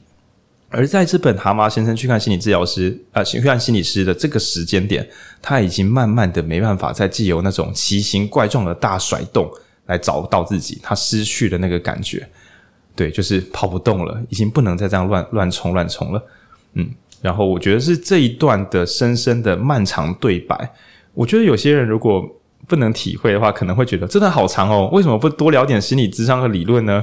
为什么要聊这段什么什么车子摔坏？然后什么什么什么游艇烂掉，这很重要吗？这超级重要。他终于把他过去的那些不敢跟别人讲的哀伤故事讲出来。为什么呢？因为他的朋友啊，难道你要跟老欢说：“哦，我那时候那台车真的很漂亮。”老欢就说：“啊，就叫你不要买啊，写的北兰。”那如果跟他的朋友讲，朋友说：“可是那台车真的很漂亮诶，哇，我也觉得你买的很好。”就是你该如何让那些朋友可以同理自己的悲伤？我的朋友日子都过不好，我要跟他讲，干，我那时候买了台很喜欢的车，摔后我真的好难过。结果你的朋友连汽车都连机车都买不起，你要跟他讲你的喷射机坏掉，你不知道该跟谁讲这些你的哀伤故事。所以我其实觉得这段演得很好，就是蛤蟆先生就是一个富二代，然后看起来生活自自由自在，却把自己搞坏这样的人，他平常是不知道可以跟谁诉苦的，因为他看起来是全世界最幸福的人，他没有资格诉苦啊。那既有这样的角色跟苍鹭对谈，那才开始解解开说，诶，你看哦，如果你没有像蛤蟆先生日子过这么好，你本身就已经很努力，但还是很辛苦，你也有资格去找个人好好聊一聊，没问题的。对，所以我自己非常喜欢前面的这个大型的，包含就是说领结啊，然后还有牧师的激发话，然后还有船的故事、车子的故事。那我觉得这些东西，他才深深深深的交出自己，是在这一段之后。苍鹭才开始跟他讲：“好，那我来跟你讲哦，你的状态其实就是孩童状态。我觉得这个编排也是非常的优雅，因为如果忍不住，就会很想要提早，就是可能第三、第四次智商就说，来，我跟你讲一下，你就是孩童状态。然后第五集，我跟你讲一下父母状态，但没有。书中有一半的篇幅都在建立关系，那直到蛤蟆先生终于说出自己那些挂号微不足道的人生小事，但其实那就是蛤蟆先生整个生命历程中很重要的转捩点，而他觉得这个有什么好谈的？而终于，这个智商师找到我，就是要等你讲出这个，你才会重新看到原来我是这样受伤的。对，那到底智商在干嘛呢？这边我要喘一口气，那请文君讲一下，就是那到那找智商是这件事情到底是长怎样？因为拍摄经验不足。哦，我觉得这本书我在看的话，我觉得最有趣的应该就是他从呃他不太知道智商是什么，到他经历完这整个过程。然后我自己的经验就是。跟书里面写的就是蛮像的，就是智商是会一直问你问题，然后主要他会一直问你过得好吗？你感觉如何吗？不会，他会问我感觉如何。确实也是每一次去的时候，他就会知道你想要知道你这一周的状况。这样，嗯，我觉得主要是应该是让自让就是我该怎么称呼个案自己、哦、自己说出来。猜对对对，嗯，就像就是蛤蟆先生就是。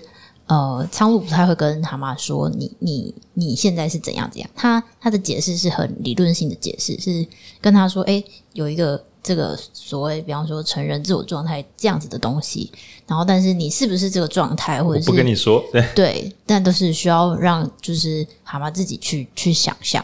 然后另外一个我觉得很有趣的是，呃，一开始的时候，苍鹭有问他说，到底谁是当事人？因为蛤蟆。一直、哦、一直就说，呃，哎，我朋友叫我来看了，对他们一直说我，他们一直说我需要，所以我就来了。就是这其实是就我有限的知识里面，这也是很重要的。就是苍鹭也有说，就是智商它其实是一个合作的关系，就是个案本人一定要有想要想要改变，就像刚刚讲的说，你你要先觉得你有机会改变这件事情才有可能。所以就是智商师也是，就是他其实智商没有什么。真的超级厉害的魔法，还有我觉得它不像是真，不像是平常我们去看病那种药吃了，药对药吃了一定会有有效这种。那它比较像是你至少你本人你也要有意愿，不然就像是再厉害，可能也都就是就是改变很有限这样。所以他一开始就问说，到底谁是当事人？就是有点像是在问蛤蟆说，你到底有没有想要改变？你有你有？但他没有这样讲，不然这样太太太烂了吧？对啊，对啊，对啊。对。然后，所以然后也跟他说，就是。哎，如果你没有的话，那我们就是就是这一次就见面，我也不收你钱，就你就、哦、就当交个朋友，交个朋友，当学个经验，那我们就就到此为止，这样。嗯，然后我觉得这也是，如果你对职场有兴趣，或是有想要去做职场的话，我觉得这些很重要的认知。他的关系是双向的，然后两个人有点像是，呃，他协助你把一些东西建立起来。那这这比较像是智商在做事情，他并不一定是，呃，就是当然他可以解答一些你的疑问，像是。哎，我为什么很容易生气啊？或者我为什么容易害怕啊？等等，这些是是它的功能。但我觉得它更多时候是，因为它是帮你建立一种新的秩序吧。对我来说，哦，让你自己建立一个内生秩序。所以我讲出来的理论呢，不是为了指导你，而是让你自己说：哎，如果就你这么说的话，我可能在什么状态中哦？就让个案慢慢的就是理解、认知自己是谁。对，那其中呢，我也一开始很喜欢那个他的看诊次数是有限的。就感觉那个咨商师好像没有很想要跟他聊当天长地久的好朋友。嗯，对，就是这其实也是，呃，我知道有不同的学派，但我自己的经验是大概，其实咨商师通常会希望可能是六到八次，等于说你可以想想就是六到八周就是一个阶段，然后每一次每个六到八周结束之后，我们再决定是不是要有下一次的六到八周。然后包括这个六到八周，它其实是有一个明确的目标的。就像你如果去看就是这本书的话，你也会发现说，其实苍鹭每每一个结尾，他都会说：“那我们下次来谈谈什么什么吧。”哦，嗯，就是其实他是他不是真的完全发散的在聊天或者是什么，他其实是很有目的性的。然后他也会呃每一次要聊的东西，他其实是有先设定好的，就是当然会呃顺着就是。呃，比方说蛤蟆分享的东西去做调整等等，但他还是会呃这一周的时候就会跟你说，哎，那下周我们可以来呃再多聊聊什么叫做孩童自我状态，或者是再多聊聊你的人生故事等等。对，对我觉得这也是蛮蛮重要的。对，然后呢，我我觉得在这个合作过程中，最后要让蛤蟆先自己站起来，然后他就真的是臭干，就我觉得真的是臭干，臭干苍鹭就很神奇，就是在聊聊聊的时候，然后那个蛤蟆就说：“你老是要我承认自己的缺点跟失败，却不讲你对我的看法，因为从头到尾苍鹭都不会说你很有勇气哦，也不会说啊你那时候很难过呢，没有，苍鹭从头到尾都就是就你这样说的话，你应该是就是让他自己讲，然后他他就说。”到底你对我有什么样的评价？你觉得我是个怎么样的人？你说啊！身为一个专业人士，然后就当然不会说。那你到底你不是合格咨商师？你一直不讲看法。我想知道我是一个怎么样的人？你可不可以也说我是怎么样的人？你你这样子要讲不讲的？于是他说说关键台词就是你跟我爸根本一样啊！干，我受够了，受不了。结果苍鹭说什么呢？你知道苍鹭被臭干一轮，说苍鹭你什么都不说。苍鹭说。那么你打算怎么做？就是苍鹭真的是镇得住场面啊，很屌啊！蛤蟆简直要爆发了。他说：“你又来了，你又来！我问你问题，问你为什么要一直问问题？结果你又问我说，那你想要我回答的问题，你又问我更多问题。我跟你讲，我已经受够你该死的问题。”他超级暴怒，他他就是想要去堵堵堵烂那个苍鹭，说看他能不能讲点话。这一瞬间，他觉得自己的心跳强而有力啊，优美的文学笔法。但并不是慌张的猛烈乱跳，因为如果你是很害怕的人，第一次伸张正义的时候，你其实会很紧张，很想要赶快这一切赶快结束。就是你看起来很勇敢，但你真希望这一切赶快结束。但这一瞬间，蛤蟆觉得，他觉得自己虽然愤怒，但好像可以控制自己。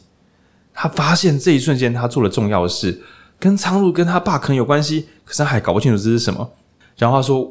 蛤蟆一瞬间对自己刚刚有点害怕，他不止对苍鹭超爆干没礼貌的，而且他在跟苍鹭对抗，甚至是推翻苍鹭。这跟我爸有关吗？还有点混乱。他发现至至少啦，自己已经不用再演卑躬屈膝的角色，就从这边。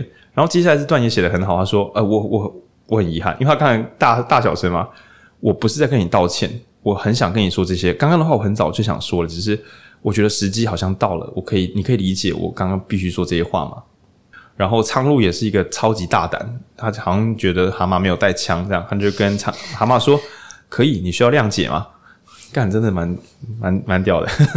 他说：“不用不用，你不用谅解我，对我我为我的话负责。但我觉得我们的智商可能要结束了。”这边不是否认苍鹭，而是他好像掌握了。蛤蟆觉得我自己好像掌握了一些什么。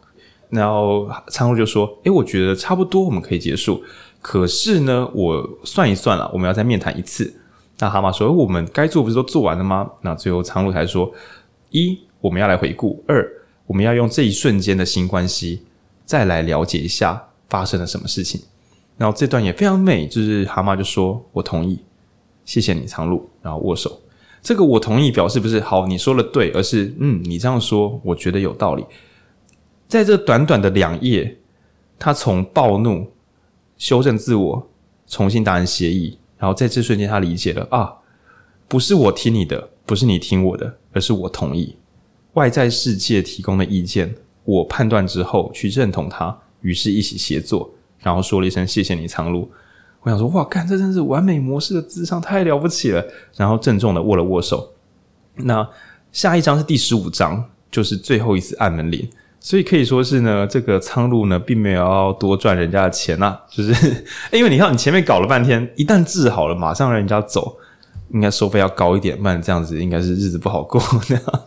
对，然后回头的时候，在第十五章他开头就说，他回家打开日记来看，他发现天呐，我好久没有写日记了，除了去跟苍鹭会谈的时候，他有稍微写一下自己，但他发现他慢慢慢慢的越记越多，感受越来越好，然后他就觉得嗯，好像有好一点点了。对，然后最后他去最后一次面谈。那我跳过这个最后一次面谈讲什么？对，我觉得这大家可以自己看，真的好看，真的好看。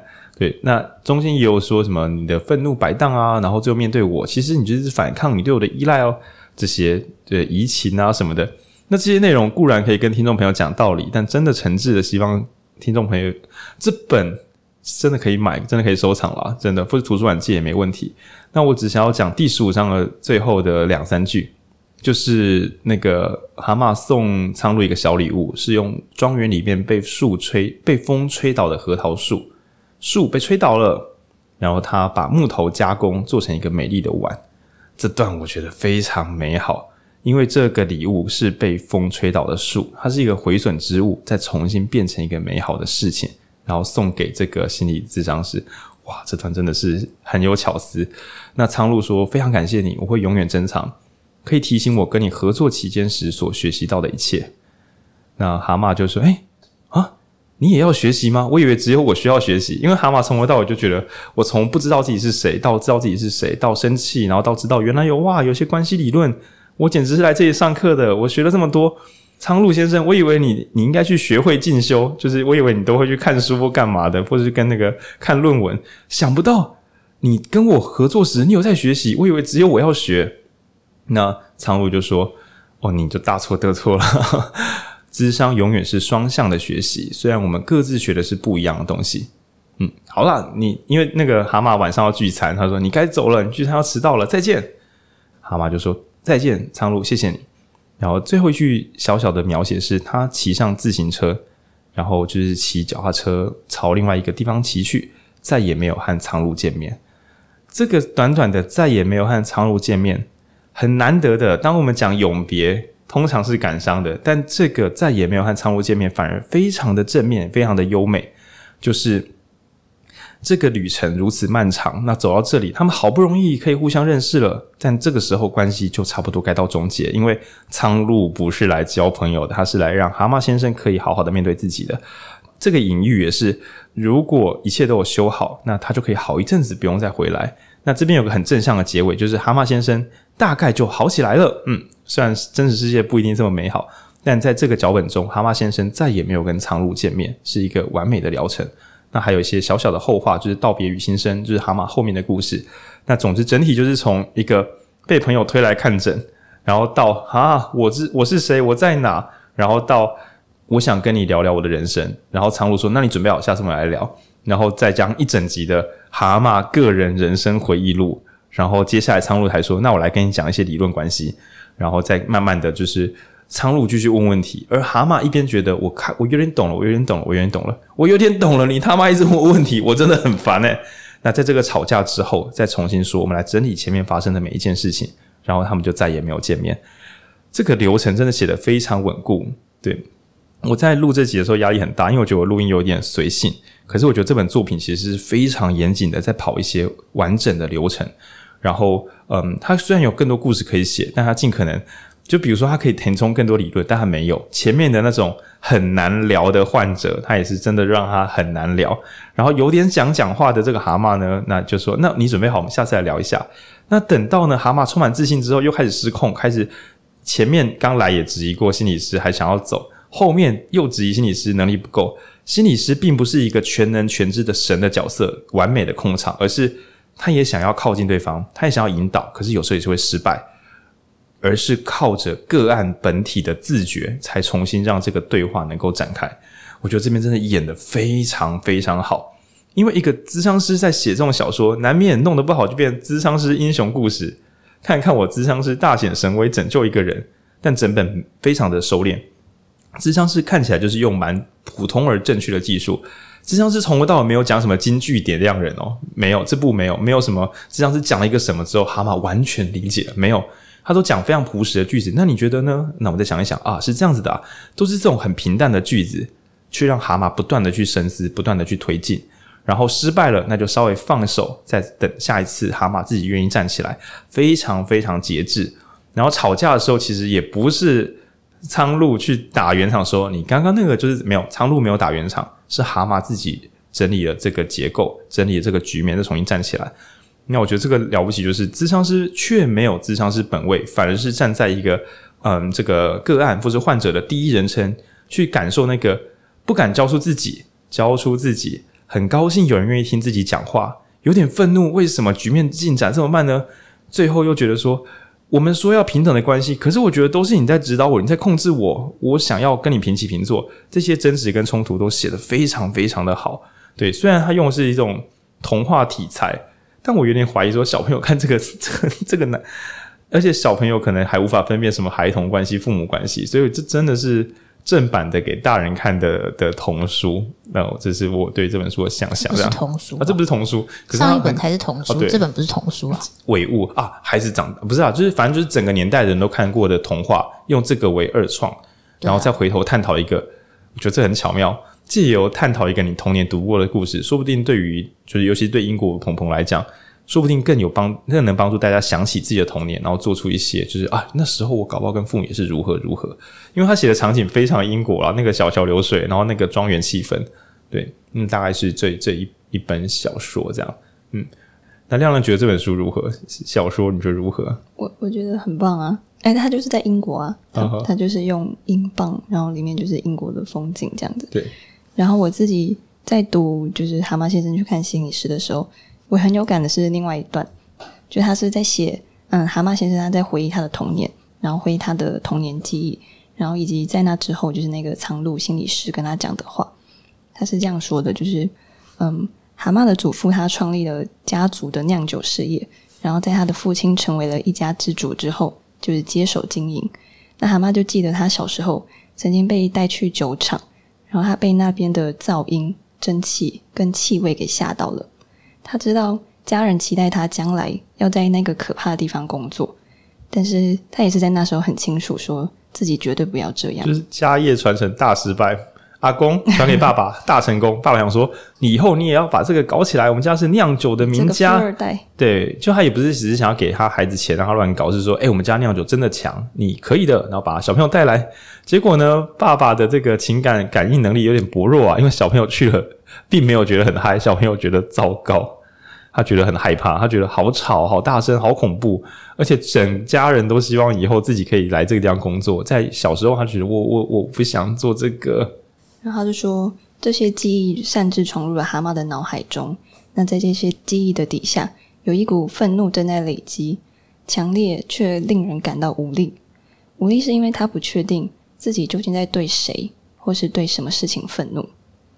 然后这时候苍鹭就跟他说：“就是我知道，我相信你一定不喜欢，但如果你想要增进对自己的了解，你就还是要跟这些情绪做连接，并理解这些情绪。”那如果你否认了这些情绪，无论是无视还是压抑的方式，那结果就很像截肢，就是你的身体某一个重要的部位被切掉了。那你在某种程度上就变成了一个残缺的人。这真真的是了不起，就是因为哦，我刚刚不是说那个蛤蟆先生回想童年故事，那我刚才讲领结啊、船啊、车子，但里面有一段是讲他回想起小时候他爸带他去工厂，他真的好讨厌那个地方。对，所以我觉得这也很妙，就是。我们跟他观众、听众可以推理一下，所以他那时候该怎么做呢？跟他爸说：“哎、欸，我觉得这也很吵，哎，我以后可以不要做这个吗？” 会被赏巴掌。不敢啊，所以他就是哦，好谢喽，这样，然后就设法去做一些奇形怪状的事。在原版的《柳林风声》，他应该做很多事，看能不能逃避接家业，花式逃避接家业。然后更糟的是，他还留一个大庄园给他，希望他可以好好管理。可是他就很讨厌这一切，但又不能放下这一切，就整个被卡住，对对？然后我觉得。这样的叙事手法其实，嗯，还蛮迷人的。就是他首先先让你措手不及的陷入一种回忆，然后就是赏你一巴掌，唤起你的不喜欢，然后再跟你说：“哦，没关系啊，就是你现在很痛吗？我、哦、没关系，就是你很不喜欢没关系，只要你还有感觉，你就不是残缺的。嗯”然后我就想起我小时候，就是我曾经被带去我爸应酬的场合，然后就看到很多人在那边喝酒啊，大声讲话，大声吵架。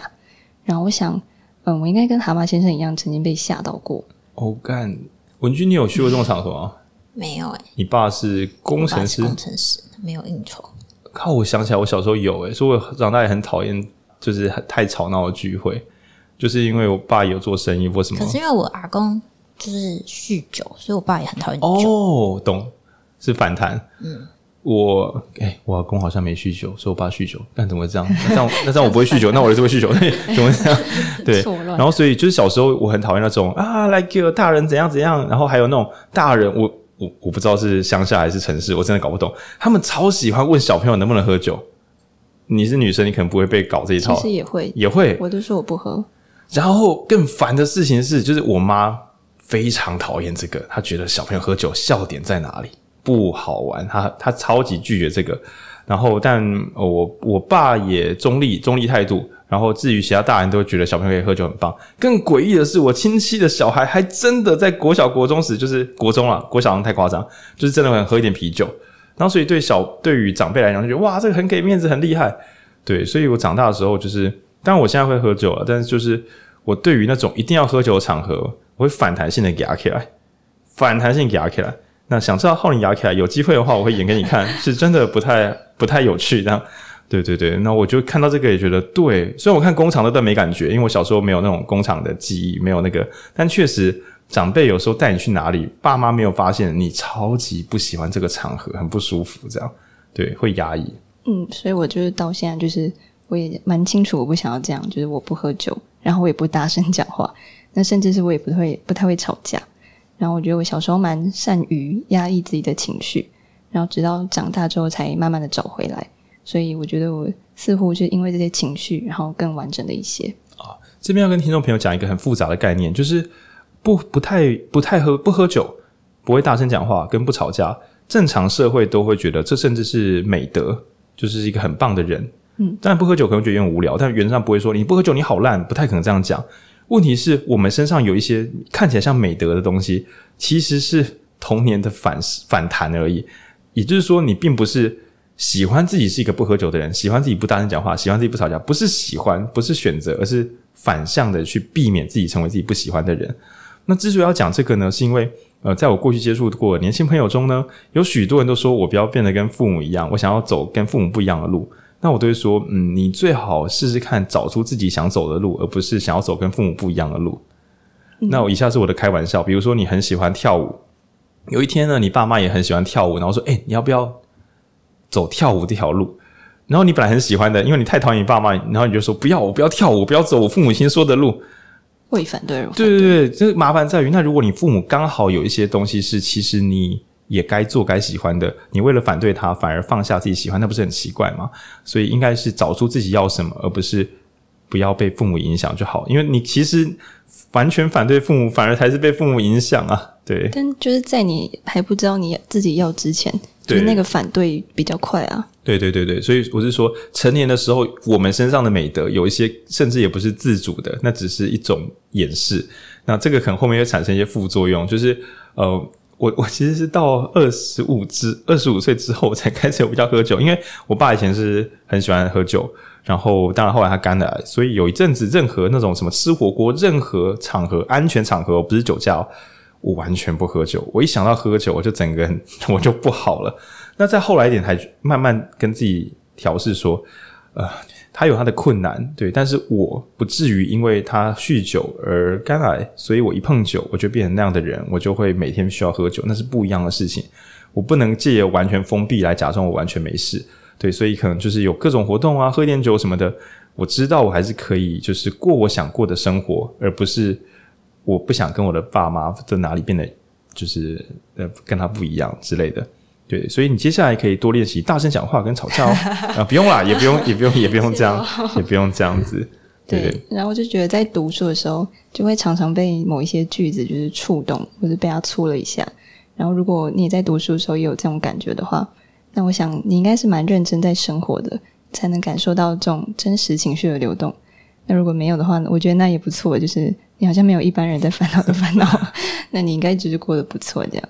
哦，我觉得这本应该是，如果你还有没有解开的过去的结，这本蛮厉害的。他假装在我们好像第三人称在看人家故事，但是蛮容易带入的。你会想起一些朋友在劝你的时候，那你会想起自己一些打劫的时候，那你会想起一些自己跟自己说：“我已经试着理解我自己啦，怎么还没有改变呢？”就是会有一些过不去的那种感觉。那当然，如果你想的更深，或灵感更多，也许会想起童年一些。呃，你想要忘记，但其实对你影响重大的一些大大小小的事情，对。那不知道文君有什么想法呢？我们在就是开始录之前有在聊，说我那时候为什么去智商，然后我其实也没有为什么诶、就是就那时候就觉得蛮没有方向的，然后觉得智商好像会有帮助，然后就去了。呃，后来回头看会觉得蛮好的，就是我在那个时间点然后去做那样的事情，然后回头看这本书也会觉得说，呃，不一定是。你真的就是病得很重才才要去看智商。嗯，我觉得真的就是呃，有时候像我自己就是觉得那一段之后，呃，也不能也不是说我就就一帆风顺或什么，但就是呃，从那之后我开始知道说，诶，什么叫做觉察自己的情绪啊？什么要叫做去感受或是观察自己？然后其实学会这个，我觉得对整体都会非常有帮助。哦，就你的自我免疫调节上升很多，本来没有这个系统的。对，然后或者是就像刚刚讲说，如果你觉得，哎，你有一些结，就是你觉得你的人生大致不错，但总是有一两件事情不断的回来，一直过不去，然后或者是有一两个小困难总是 总是缠着你，重蹈覆辙。对，然后我觉得就是呃，重新去检视这些，然后甚至就是。呃，如果预算允许的话，真的就是花可能六到八次之上的钱去把这个问题稍微的梳理开来，我觉得可能都会是一个嗯，比你想象中要巨大的进展。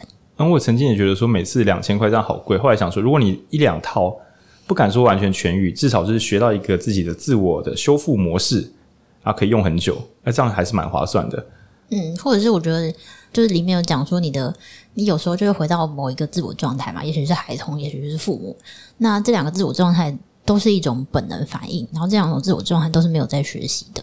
嗯、然后我觉得，如果你呃总是或是偶尔，就是会因为呃某些关键时刻的时候，会回到那个不好的自我状态，想回到过去，呃，不 想回到过去，不想。对，就是你总是呃，比方说你总是在。呃，可以争取表现机会的时候害怕啊之类的。我有时候会这样，对，我有时候会这样。你，你如果觉得这件事情其实已经困扰你蛮多次了，或者是你每次要突破它都很，你当然一定渐渐的有一些方式可以突破。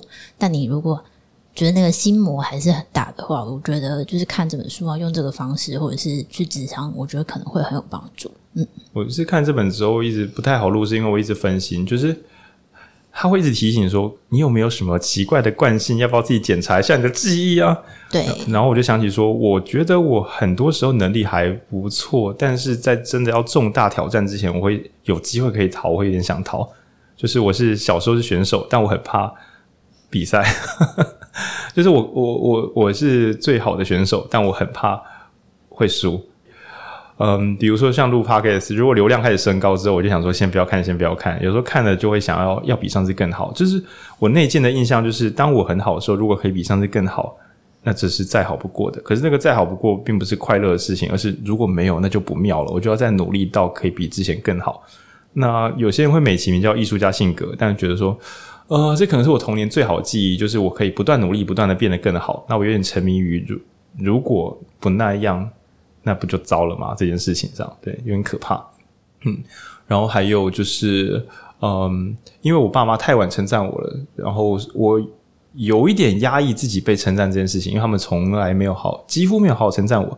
那直到比如说我我是在乡下学校，然后考上数理自由班，然后或者是比演讲比到什么全县冠军，然后或者什么现在是拿到全国首奖，只有这种非常奇不是奇怪的，就是非常棒的时候，我爸妈的开心会藏不住。这就糟了，干这就糟了。它使得我必须要好到一个我自己都觉得这真是太了不起了，我才会有一点点开心的时候。而且那个疏忽即逝，因为他们的称赞就是那一两天，后来就回到日常生活了。那所以使我一直觉得说，所有的很棒好像都是理所当然的。那如果想要让自己认可自己，那就必须要登峰造极。可是登峰造极非常伤身体，而且非常不切实际。然后我在读这本书的时候，觉得说可恶。可恶！我爸妈没有批判我，但是我不知道为什么我在我童年扮演比我爸妈更严苛的角色，然后我我继承的是我自己啊，这个好难解的。对，那呃，我曾经也在小时候比赛的时候，因为太怕会比得不好，我自己觉没有胜算的时候，我就会想要弃赛。对，那我我就用奇怪的小手法，让我的老师算错比赛时间，然后弃赛。然后我不敢跟那时候的师长讲，就是这件事情，因为。我我不想就是被骂，然后我也不想让人家知道说我怕我会输。对，那这些奇形怪状的小毛病呢，希望大家有机会自己买书来慢慢看。你只有自己慢慢看，跟自己聊天，你才能把它找出来，或者是花钱去智商。如果你还不想花钱买书慢慢看，对，那大概是这整本书。那由于本来一开始我们赛前啊，不是赛前录音前来说什么，哎，这其实就是录个不要录太久。然后我就说九十分钟，现在还算合理范围。我 们要加码吗？要要要，一定要！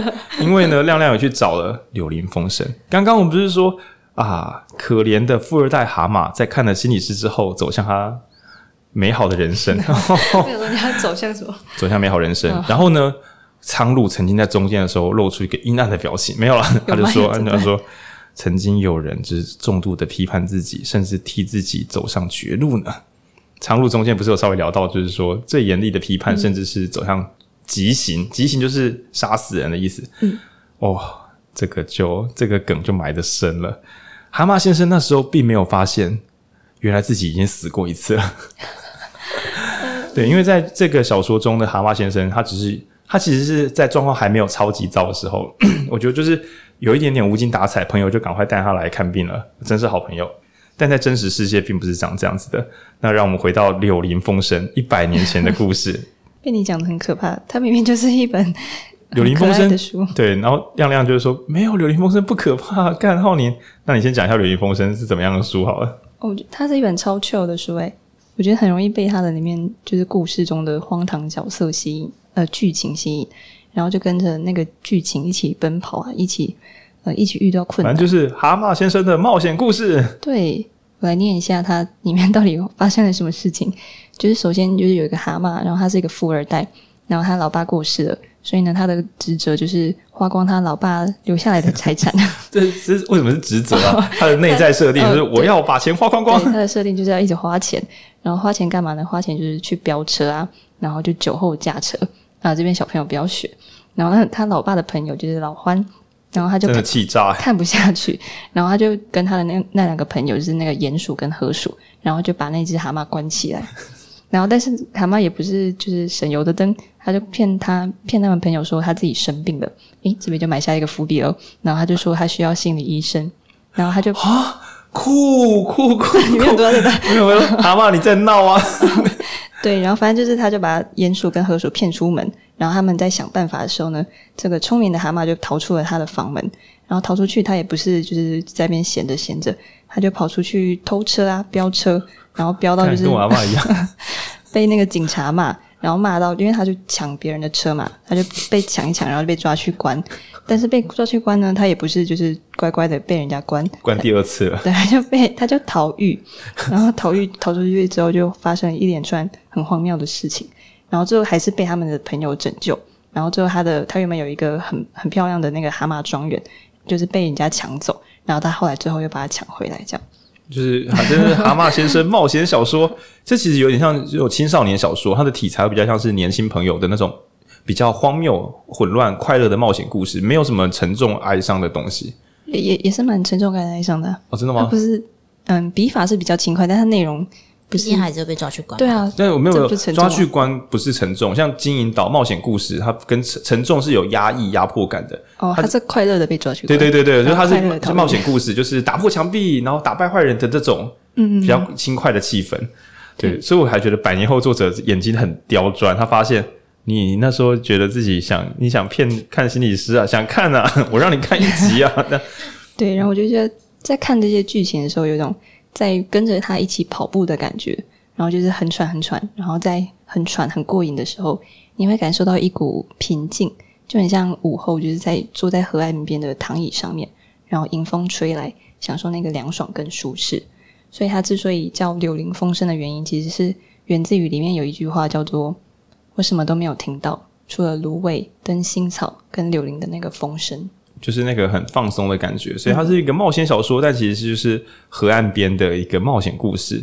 对，那只是在剧情刚开始第一集的时候，他就开着自己的车子带大家出去玩，然后车就被撞烂，然后他在那边耍白烂，就说我不要烂车，我不要。然后我觉得百年后的作者可以看的时候，这个家伙他内在很压抑啊，这样 对，真的是很厉害。然后所以后面等于是呃《柳林风声》番外篇。那接下来呢？这个亮亮找到了网络资料，哇，这就很很很酷，这样。那我觉得也可以念一下，反正这都一个多小时了，这留下来听的老听众了啊。对，好，那书中没有写的段落是柳林风声，诶是这边是柳林，对，柳林风声的段落。好，那这个时候我来直接念核心段落，因为它有一些小故事，比如说本来是长颈鹿，后来删掉了，我觉得很白痴，我觉得很可爱耶，你不念吗？好，反正就是书中的资料是这样，就是作者。一百年前的《柳林风声》的作者，他的爸爸是一个很常酗酒的律师，对，结果你竟然还弄一个酿酒厂，没有？这开玩笑。好，那母亲在小时候就难产去世，阿公阿嬷带这个呃《柳林风声》的作者去乡下。然后小时候呢，这个作者的生活就是在田中滚来滚去，不是田中田尾，是田野的，在田里面滚来滚去，跟小动物相处。其实我小时候有一段时间也是这样，就是在田里面，我会带我们家的狗出去跟别的狗互咬。就 是为什么？因为呃小我那时候国小嘛，然后我们家附近非常荒凉，就是很多草啊、土堆啊，所以是真的会有野狗，然后有点恐怖，因为狗真的会追小朋友，而且对于小朋友来讲，狗超大只的。然后我那时候发现说，我们家的那只狗如果跟着我出去的话，好像其他狗比较不会攻击我，所以真的很像带神奇宝贝，就是 我带着它的时候我比较安全感。然后我会捡一些土块啊、石猴啊，然后做一些小冒险，这样，嗯，是真的很快乐。然后作者长大之后生一个孩子，绰号叫小老鼠。等一下，这个小老鼠为什么叫小老鼠？不知道。作者会讲睡前故事给儿子听，儿子很喜欢，甚至舍不得，就是出出去玩的时候都舍不得跑去乱跑。对对，所以呢，作者就开始写信继续讲故事。诶，这很酷诶，就是作者呃，小朋友喜欢听故事，听到作者干脆开始写信讲故事给儿子听。他是写他到外地外地玩，然后作者就写信寄到外地，不然那个儿子就是吵着要听那个故事。啊，儿子就不要出去玩就好了。呃、啊，他就是要去玩的。好，宠儿子，宠儿子。那儿子长大之后，作者开始写书。有这个作者有多会写故事呢？写出一个英国经典《柳林风声》。诶，这真的是很像是吉米，为什么小朋友喜欢看画图、看图画，画着画着就变成国内超强绘绘画的那个大师。为了小朋友做到这个程度，原本的动物呢，《柳林风声》想说画个鼹鼠，画个土拨鼠，画个河狸的鼠。哇，你看他对鼠也是情有独钟啊，还画个长颈鹿。但是呢，长颈鹿实在太大只了。他想一想，觉得住在柳林河岸放一只长颈鹿很奇怪，很可爱，但很奇怪。他就删掉了。那删了长颈鹿之后呢，他就想说，嗯，我想一个灵感，因为反正是鼠跟鼠嘛，对。他想说啊，我的儿子有点倔强，有点任性啊，啊，最好最后的倔强那种倔强，所以他就决定画一个倔强的角色，就是蛤蟆先生。他想象有一个小朋友非常的叛逆，就是蛤蟆先生，蛤蟆先生的冒险故事。那蛤蟆先生呢？他本来是读蛤蟆先生是读什么学校的？剑桥。对，我记得蛤蟆先生的设定读的是剑桥。那他自己的儿子读的是牛津大学。但是呢，他的儿子天生有一只眼睛就失明，身体也不好，常常生病，非常身体非常非常不舒服。那从目前的判断，感觉这个作《柳林风声》的作者并没有去臭干他的孩子，感觉没有写故事给自己的小朋友听的爸爸臭干孩子，蛮奇怪的。就我有限资讯，感觉是对孩子非常非常好。但是他的孩子就是本来就脾气比较倔强一点点。OK，说实在也是啊，你都出门去玩了，还叫你爸写故事给你，你真的是蛮倔强的。那他做一件超任性、超倔强的事，对，最后的倔强就是他二十岁生日的时候跑去火车旁边卧轨自杀。诶，那此后他还有做更倔强的事情吗？答案是没有，因为他卧轨自杀是成功的。我在看这段的时候，我本来以为卧轨自杀只是闹闹脾气，然后没事，没有就成功了。然后，所以在看这一段的时候，就觉得说，What the fuck？柳林风声原版的投射对象，而且是出版了，就是已经跑出，大家都在看这一部这个故事《柳林风声》。他的儿子大概也知道那只蛤蟆的冒险故事，很像在投射自己的冒险故事。那我觉得这很残忍，就是也许他的身体其实不能够进行那些冒险故事等等，那也不确定，这个无法再判断。对，然后总之，当时的这个蛤蟆先生。做了各种冒险故事之后，在朋友的帮助之下夺回了庄园，继续他的冒险故事的那个气氛。在真实世界中，他的孩子是过世了，对。然后我们几乎可以想见，他孩子的过世，除了身体的病痛之外，就是心里过不去。对，所以我觉得百年之后的作者，他发现，天哪！那只蛤蟆其实心里也过不去，也许他需要一点帮助，也许不是一群朋友跟他一起冒险故事完就天下太平。这只蛤蟆再长大一点，它一定会有它过不去的问题，也许它需要看心理师。然后再加上这个前传会知道说，天呐，就是真的有另外一只蛤蟆是卧轨自杀，就是如果没有人拯救的话，是很危险的。那所以我觉得后面这个故事是抱着一个深深的这个这个疗愈的这个怎么讲？决心在写这个小说。那据说在当时《柳林风声》的作者的孩子自杀的时候，因为作者的名望太高了，你就想说以台湾的话，可能像蒋勋啊，或者吴淡如啊，就是一些社会贤达，而且还是教育心理相关的社会贤达的孩子自杀，这件事情太让人难以承受。所以当时据说还就是说是意外死亡，不要讲卧轨，不要讲自杀。对，只是后来因为消息压不住啊，几十年后的人大家还是知道说当时发生了这件哀伤的事情。对，那所以只是跟大家讲说，我们在看这部《蛤蟆先生去看心理师》的时候，其实他的前传并不是什么快乐，前传是快乐小说，但快乐小说外面藏着的是一个就是防守失败的哀伤故事。嗯，对，所以可以说蛤蟆先生去看心理师是柳林风声的麦田捕手，好长这样。对对对，那这并不容易这样。哎，那个刚刚就是说柳林风声的作者，他不是心理师，他就是对对对普通的上班族。然后英文就要补那一段，就是你觉得他本人就是非常的荒谬。我觉得他人生就是除了他儿子的事件之外，另外一个最荒谬的就是他在银行上班，然后就遇到了枪击案。你就想说，哦，银行上班，哦，枪击案合理合理，有机会有机会。但更厉害的就是他中了三枪，而且还没有死，而且没有死掉。然后，所以我觉得他是把他的这个性格跟他儿子的倔强合成《蛤蟆先生那种冒险故事》。就我觉得他本人也是一个蛮蛮夸张的人啦。对对对，所以在柳林风声的最后面，就是蛤蟆也有就是枪击的段落。哈，还有开枪，枪击被打中，就是他应该在抢庄园那边有开枪。哦，然后所以我觉得做的有点作弊，就是蛤蟆先生去看心理师，怎么会写的这么栩栩如生？哦，说因为我就在那个河边这样写，然后然后你看柳林风声说啊，你这个开枪怎么写的这么好？哦，我有被打中过。对，就是靠的是深刻。那这段到底对听众有什么意义？Damn，对，嗯，那最后呢？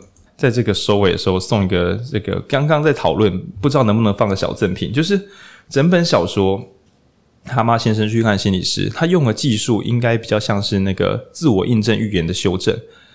你觉得自己的人生再也没有希望了，你写下这个脚本，心理咨商师想要带着你说：“诶，其实你可以察觉自己的过往悲伤的原因，然后呢，修改你的脚本，使你自己相信你可以站起来。”你只要相信你自己可以站起来，你就有机会站起来哦。对，自我印证预言。你觉得你很绝望吗？不好，不好，因为你觉得你很绝望，你一定会真的绝望的。那你觉得你有希望吗？诶，这样子你有机会修改你的未来，叫自我印证预言。然后呢，我在看的时候，我想说，谁的记忆可以自我自己修改自己的记忆，然后变得好起来？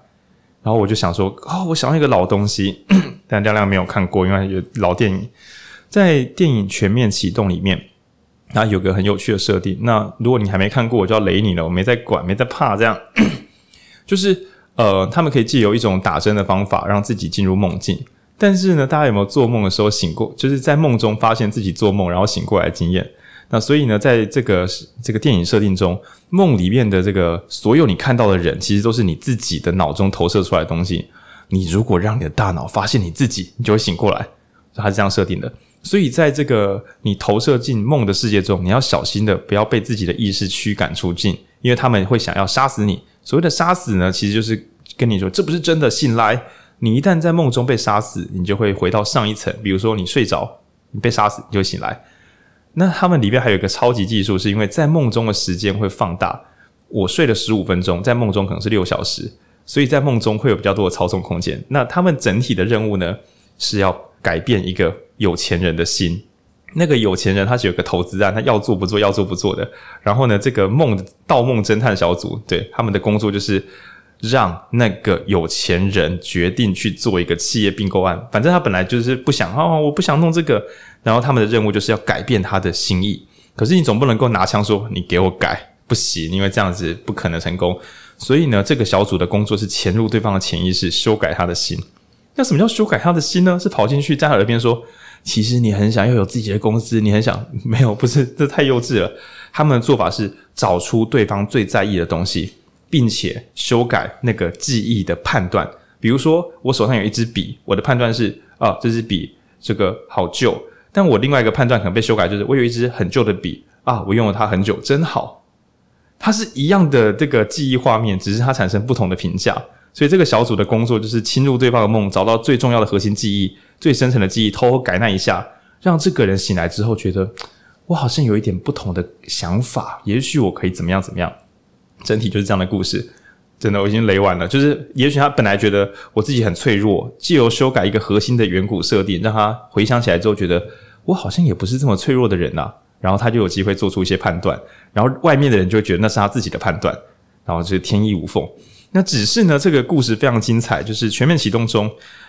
整个小队侵入记忆的时候，他们才发现，他们团队的老大有一件事没跟大家讲，就是这个团队的老大他自己的梦里面有藏一个可怕的东西。因为大家不是都进去做梦吗？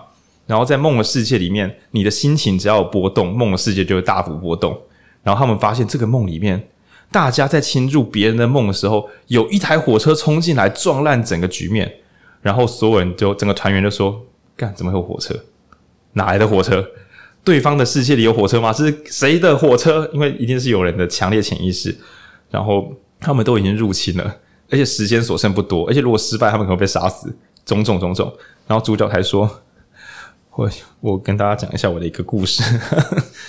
他跟他老婆曾经是研究这个东西的顶级研究员。他们发现梦可以进去第二层，在梦中做梦，时间就可以再延长一次。那这代表什么呢？在梦中的梦中的梦里面做梦，只要一直往下蔓延，真实世界只过了几秒，但他们两个可以在这个梦里面相处一辈子，可以直到永远。而且这是他们创造的世界。他们可以在里面真正的直到永远，因为那是一个无限一个无限指数。那而且他们还发现，就是他们可以控制梦中，因为以及他们已经熟练怎么控制梦，但接下来他们发现一个 bug，他的老婆无法分辨这是梦还是现实啊，就是太多层了，所以最后是乱掉了。然后呢，在梦中他们要醒过来的方法是什么？亮亮，他们在梦中要回到上一层的话，使用的技术是死掉，杀死自己。他的老婆在真实世界以为现在在梦里面，所以在对面的大楼看着他说：“这一切都是梦。”然后自杀。然后，所以呢，在电影中有一幕是他的团员，就是他的团员侵入队长的梦里面，然后发现一个酒店，酒店就是那个饭店，地上有碎玻璃跟花。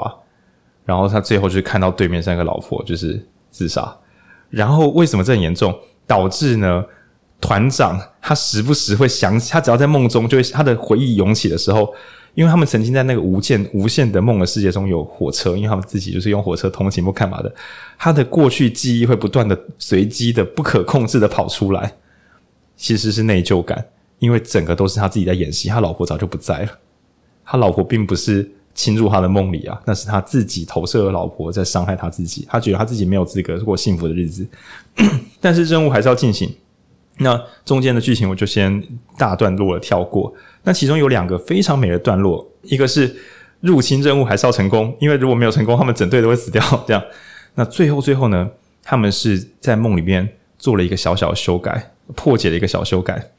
那个富二代最后呢，在他爸爸的病床旁边，他爸这个臭脸鸡巴人，然后就是插呼吸器，旁边有个保险箱，然后呢，在梦中。应该是说，原本的这个富二代，他的爸爸真的就是临终的时候旁边有个保险箱之类的之类的，但那可能是一个怎么讲？那是一个隐喻。那个保险箱，就是原本的富二代可能一直觉得说那是他的爸爸不信任他的一个象征。但是呢，这个盗梦侦探小队他做了一件很了不起的事情，在这个孩子富二代童年的时候，有一只纸风车。小小纸风车，所以在修改过的记忆里面呢，最后是做什么修改呢？是这个富二代打开保险箱的时候，里面是一只他童年的纸风车。所以在他的梦中修改这个记忆，就变成天哪！原来他的爸爸一直想要疏远他，是因为他爸爸爱他，他希望你走出自己的路。而不是一直跟着我的步伐，但这其实是整个小队只是希望他们的任务就是，请你不要再继承家业，请你分割你的公司或是自己创业，这是他们的核心任务。然后最后修改是一样有一个不跟你说话的病危的父亲，一样有个保险箱，但是在深层的潜意识中，你要知道，你爸一直不跟你说的事情就是他其实是爱你的。对，做这个修改，那这边就也就是这条线的 happy ending 这样。那我觉得这就是。其实就是一样的，臭脸父亲，不说话的父亲，保险箱，只是修改你的核心的感受，于是他看起来截然不同。也许我爸一直不跟我说，就是我想要你成为你自己。诶，其实你爸根本没跟你讲，诶，那都是你自己觉得的。而另外一方面呢，可怜的主角呢，因为在梦中，就是很多他们不能够提早醒来，因为他们只有一次机会，而梦中的人就是。你侵入别人脑边，你会觉得嗯很不舒服、奇怪，所以对方的潜意识就一直对你开枪，想要把你换，就是把这个梦解除掉。所以他们就要在梦中想办法不要死掉，因为只要死掉的话，就会被弹回去，就解除掉这个梦境。这样，那最后呢，因为有一些什么记忆裂痕什么的，这边就完全跳过，因为很难讲。总之，最后最后这个一开始的队长男主角，然后就掉进一个海边，就就是在一个这个深深的海边，然后在。弗洛伊德有个理论叫什么集体集体潜意识，就是所有人最终都会有一个共同的记忆连通之处。当然，这边我就不再细讲这样。那总之呢，这个主角在这个深深的海边，就是遇到他的老婆，然后是在一个类似暴风雨或破碎建筑物之中遇到他，然后他的太太很想杀掉他，但这个杀掉在梦中就是他可能往回弹，就是把他驱逐出去这样。但在最后最后的时候，这个男主角他自己就是看着他老婆，然后很难过的跟他道歉。这边其实非常荒谬又混乱，因为他其实没有跟他老婆道歉啊，这是他自己的最底层的潜意识，最底层的痛苦，那是他自己，他自己创造的一个虚像攻击自己，所以他同时是无能为力的孩童，就是我哪有能力可以阻止我老婆自杀呢？对，抱歉，我我错了，但我到底要如何认错呢？那同时，另外一边是。就是他又反复的成为另外一个父母亲，你就是一个烂人，你让你最爱的人死掉了，你不值得拥有幸福，你就是一辈子都这样痛苦下去才是对的。然后在最后那一幕，他抱着他的老婆，然后跟他说：“就是，但我必须放下你。”我觉得这段呢，在我们前面讨论的时候说：“哎，什么叫成年人？就是理性不情绪化，但不情绪化是无情吗？不是，不情绪化是不被情绪牵着鼻子走，不随便暴怒，不随便因为哀伤而就是大起大落。”这叫情绪化。我们这边要的是成年人，应该是他理性的计算自己想要什么，该怎么做，发生了什么事。可是他很感性的去侦测自己心中真正的声音。而整个咨商行为前面都是在唤醒感性，而不是唤醒理性。所以并不是说你太不理性了，不是不是，你太不感性了。你们的问题在于你从未面对自己的感受，你才会坏成这个样子。所以现在不是讨论解决方案的时候，现在是聆听自己声音的时候。借由这个深度的感性，使你终于把那些你偷丢掉的拼图捡回来，然后你才能看着那些拼图拼成你真正的样子，也知道哪一块你弄坏了，可能要修好它。然后你先有这些拼图，你先找出拼图，你才知道你到底要怎么理性的去解决你自己的生命问题啊。对，那在全面启动中，就是主角。光是最后亲眼抱着自己老婆，他的老婆终于不再以一个魔鬼的角色，因为原本在梦中，他老婆只要出现就会拿着枪要杀掉他。而我觉得，那就是他自己觉得那是他应得的。我的老婆如果就是这是我的错，使他变成这个样子，所以他本来就该杀掉我，所以他就变噩梦惊醒，每次都是这样。对，那在最后的这个历程中，他抱着他，他说：“但我必须离开你。”在这个虚构的画面中呢，他的老婆非常非常难过，说：“可是我需要你之类的，就是你要离开我了吗？”这是非常恐怖的探问，相当于是如果你有死去的爸妈在你的梦中问你，所以你要忘记我了吗？哇，干！这时候你会很想说不，我永远不会忘记你，对，因为我是一个感性的不，我这不是感性的人，因为我是一个有情绪的人，我的情绪告诉我，如果从此再也不会有任何一场梦想起你们的话，我会受不了，所以我希望我永远可以梦到你们，但是我真的这样希望吗？如果这个希望的意思是我永远走不出你们的记忆，我的理性告诉我，我不希望永远被困在这里，但是我的情绪引导着我，被困在这里是多么美好的事情，因为有些东西我好想再看一次。对，而所谓的感性是我知道我是多么的难过跟绝望，然后我的理性说，但是我们需要往前走了。对，是这两个东西啊，这真是不容易的事情。那在电影中呢？为什么主角不要陷在梦里，跟他老婆在这个深层潜意识永远昏迷，永远不要醒来呢？因为在原作中的意思就是，如果你陷入潜意识中，你就永远不会醒来。所以飞机上那些你的伙伴可能都醒来了，就是你就是脑死，然后人就在那里。但是作者全面启动里面有个设定是，男主角还有两个小孩。男主角两个小孩一直不能跟他相遇，因为男主角做了一些违法的事情，所以被困在国外，不能够回美国什么的。但是你只要把这个任务完成了，你就可以回美国入境，就是 FBI 或是一些有权有势人会帮你搞定这一切。他为了看到他的小孩，他必须完成这个任务。哦，这个也写得很好。不然如果他没有小孩的话，跟他老婆陷入永远的回忆中，好像也不差。所以他最后是跟他老婆说：“但我必须离开你了。”其实某种程度上也是因为我们的孩子还需要我的照顾。这样，叭叭叭。那最后就是。这个离开非常的撕心裂肺。如果有看过电影的那段，真的超级难过。因为这个离开之后，可能也许就就是那个潜意识就不会再回来。在原本的作品之中呢，男主角时常会偷偷使用潜入梦的技术去偷看他老婆，因为他知道怎么进入自己的梦里嘛。他的梦里面有一个电梯，电梯有很多层，他只要进入最底下那层。他就会回到那个那个酒店，就是那个公寓、呃，那个饭店，他就会回那个饭店，他就可以重新看到他老婆自杀那一天。对，那是他的最深的回忆。所以其实他的伙伴也是女生，她是一个梦的空间设计师，他就一直觉得我们这个任务有问题，而且他就是他在出任务之前，他就觉得我们的队长一直偷跑去一个地方哦，他就跟着去看。他进去的时候就吓坏，因为他那个老婆要开枪杀他。然后男主角就把他拉进电梯里，然后上楼。然后女主角就是那个他老婆，就是在电梯的，就是那一层楼往上，用很怨恨的眼神看着他们，就是你怎么可以离开我的那个感觉。对，然后当然因为出任务在即，所以女配角虽然觉得说，你那个老婆，你那个老婆，等一下出任务会出现吧？这样，对，那个男主角说，就我会我会想办法，我会想办法控制我的心，没有成功，超级失败。在全面启动里面根本就没有心理咨商师，从头到尾是男主角为了爱他的孩子，为了回到真实世界，所以不得已的去演自己的心理智商师，而他用的方法不外乎只是潜入自己最深的回忆，去跟那个不敢面对的东西说：“我必须离开你了。”那其实跟蛤蟆先生结构是很像的。我想起我童年，我想起牧师的话，我想起我的领结，可是我要往前走了，我想要有我自己的人生了。对，那我觉得都是相近的。那在故事都是很美好的，就是当他决定要捡回他自己之后，他就会从这个无尽的混沌再回到真实世界，然后继续往前走。对，然后到有 happy ending。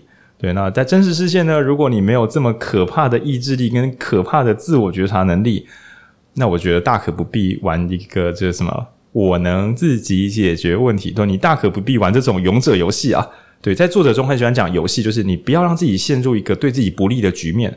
那个局面，你可能，你甚至会为那个痛苦为荣。就是有自虐倾向的人，什么艺术家倾向，有时候你会为了穷苦为荣，被别人辜负。你觉得啊、哦，因为我是个好人呐、你可能会扮演一个被辜负的游戏哦，穷困的游戏。但真的是我们都可以有活得更好的可能。那找朋友帮忙，平常多一些朋友，其实朋友都会看不下去，就会希望你可以获得一些协助。那如果你的朋友不在，不是说你没朋友，我是说如果你的朋友不在身边，就我前两天就是半夜睡不太着的时候，我就听自己的 podcast，然后忽然我忽然有个崭新的顿悟。podcast 虽然我觉得录的又长又没重点，有点心虚，因为我有完美主义倾向，我觉得这不是个完美的作品，这样。但我觉得说算了。大半夜有时候没有人陪，又不好意思吵人的时候，听自己的 podcast 陪伴自己。我连听自己的 podcast 陪伴自己这件事情都可以成立。那我想有些你听众听我的们的 podcast 应该没有我自己听自己的那么尴尬吧？因为听自己的 podcast 陪伴自己，感觉 好好寂寞啊！这样我连自己讲话对，可是有时候因为我 podcast 录的很认真，所以回头听会觉得哇靠，这段讲得好啊！对，那我觉得就是。不管是不是好作品，但是陪伴听众度过一段时光，应该是没有问题的。呃，也祝各位有机会可以去亲临、亲自接触那些真的不想碰的过往记忆，然后呢，呃，跟他们说：“诶，谢谢你让我经历过这些。有些东西我很喜欢，有些东西我不再喜欢了。但总之，不管我喜不喜欢，我都要往前走。哦，因为我有我接下来想过的日子。对，谢谢你们，然后再见。对。” 大概是这样的事情，对。那如果真的是觉得哇不行啦，太难了，你就可以去看个咨商师 啊。当然，如果你觉得人生都是一帆风顺，实在是没有什么卡弹或是重蹈覆辙，也不一定要是为做新词强复仇、强说愁的说啊，我好像该去看一个，不要医疗资源有限，不要乱占人家位置。但如果就感觉到这种重蹈覆辙、覆辙啊，不知道该找谁聊，那这应该都是一个好途径。嗯，还是两小时呢。嗯，好。好，这集前面我节奏稍微慢一点，因为我在录前面的时候，我一直脑子在想最后的这些有的没的片段，有点小不专心了。对啊，好了，病了病了，该该去看病了。这样，谁病了？我啦我啦，你对，你们看起来都好 还可以啊。这样，对，那祝福大家，拜拜拜拜，一起当是快乐小蛤蟆，拜拜拜。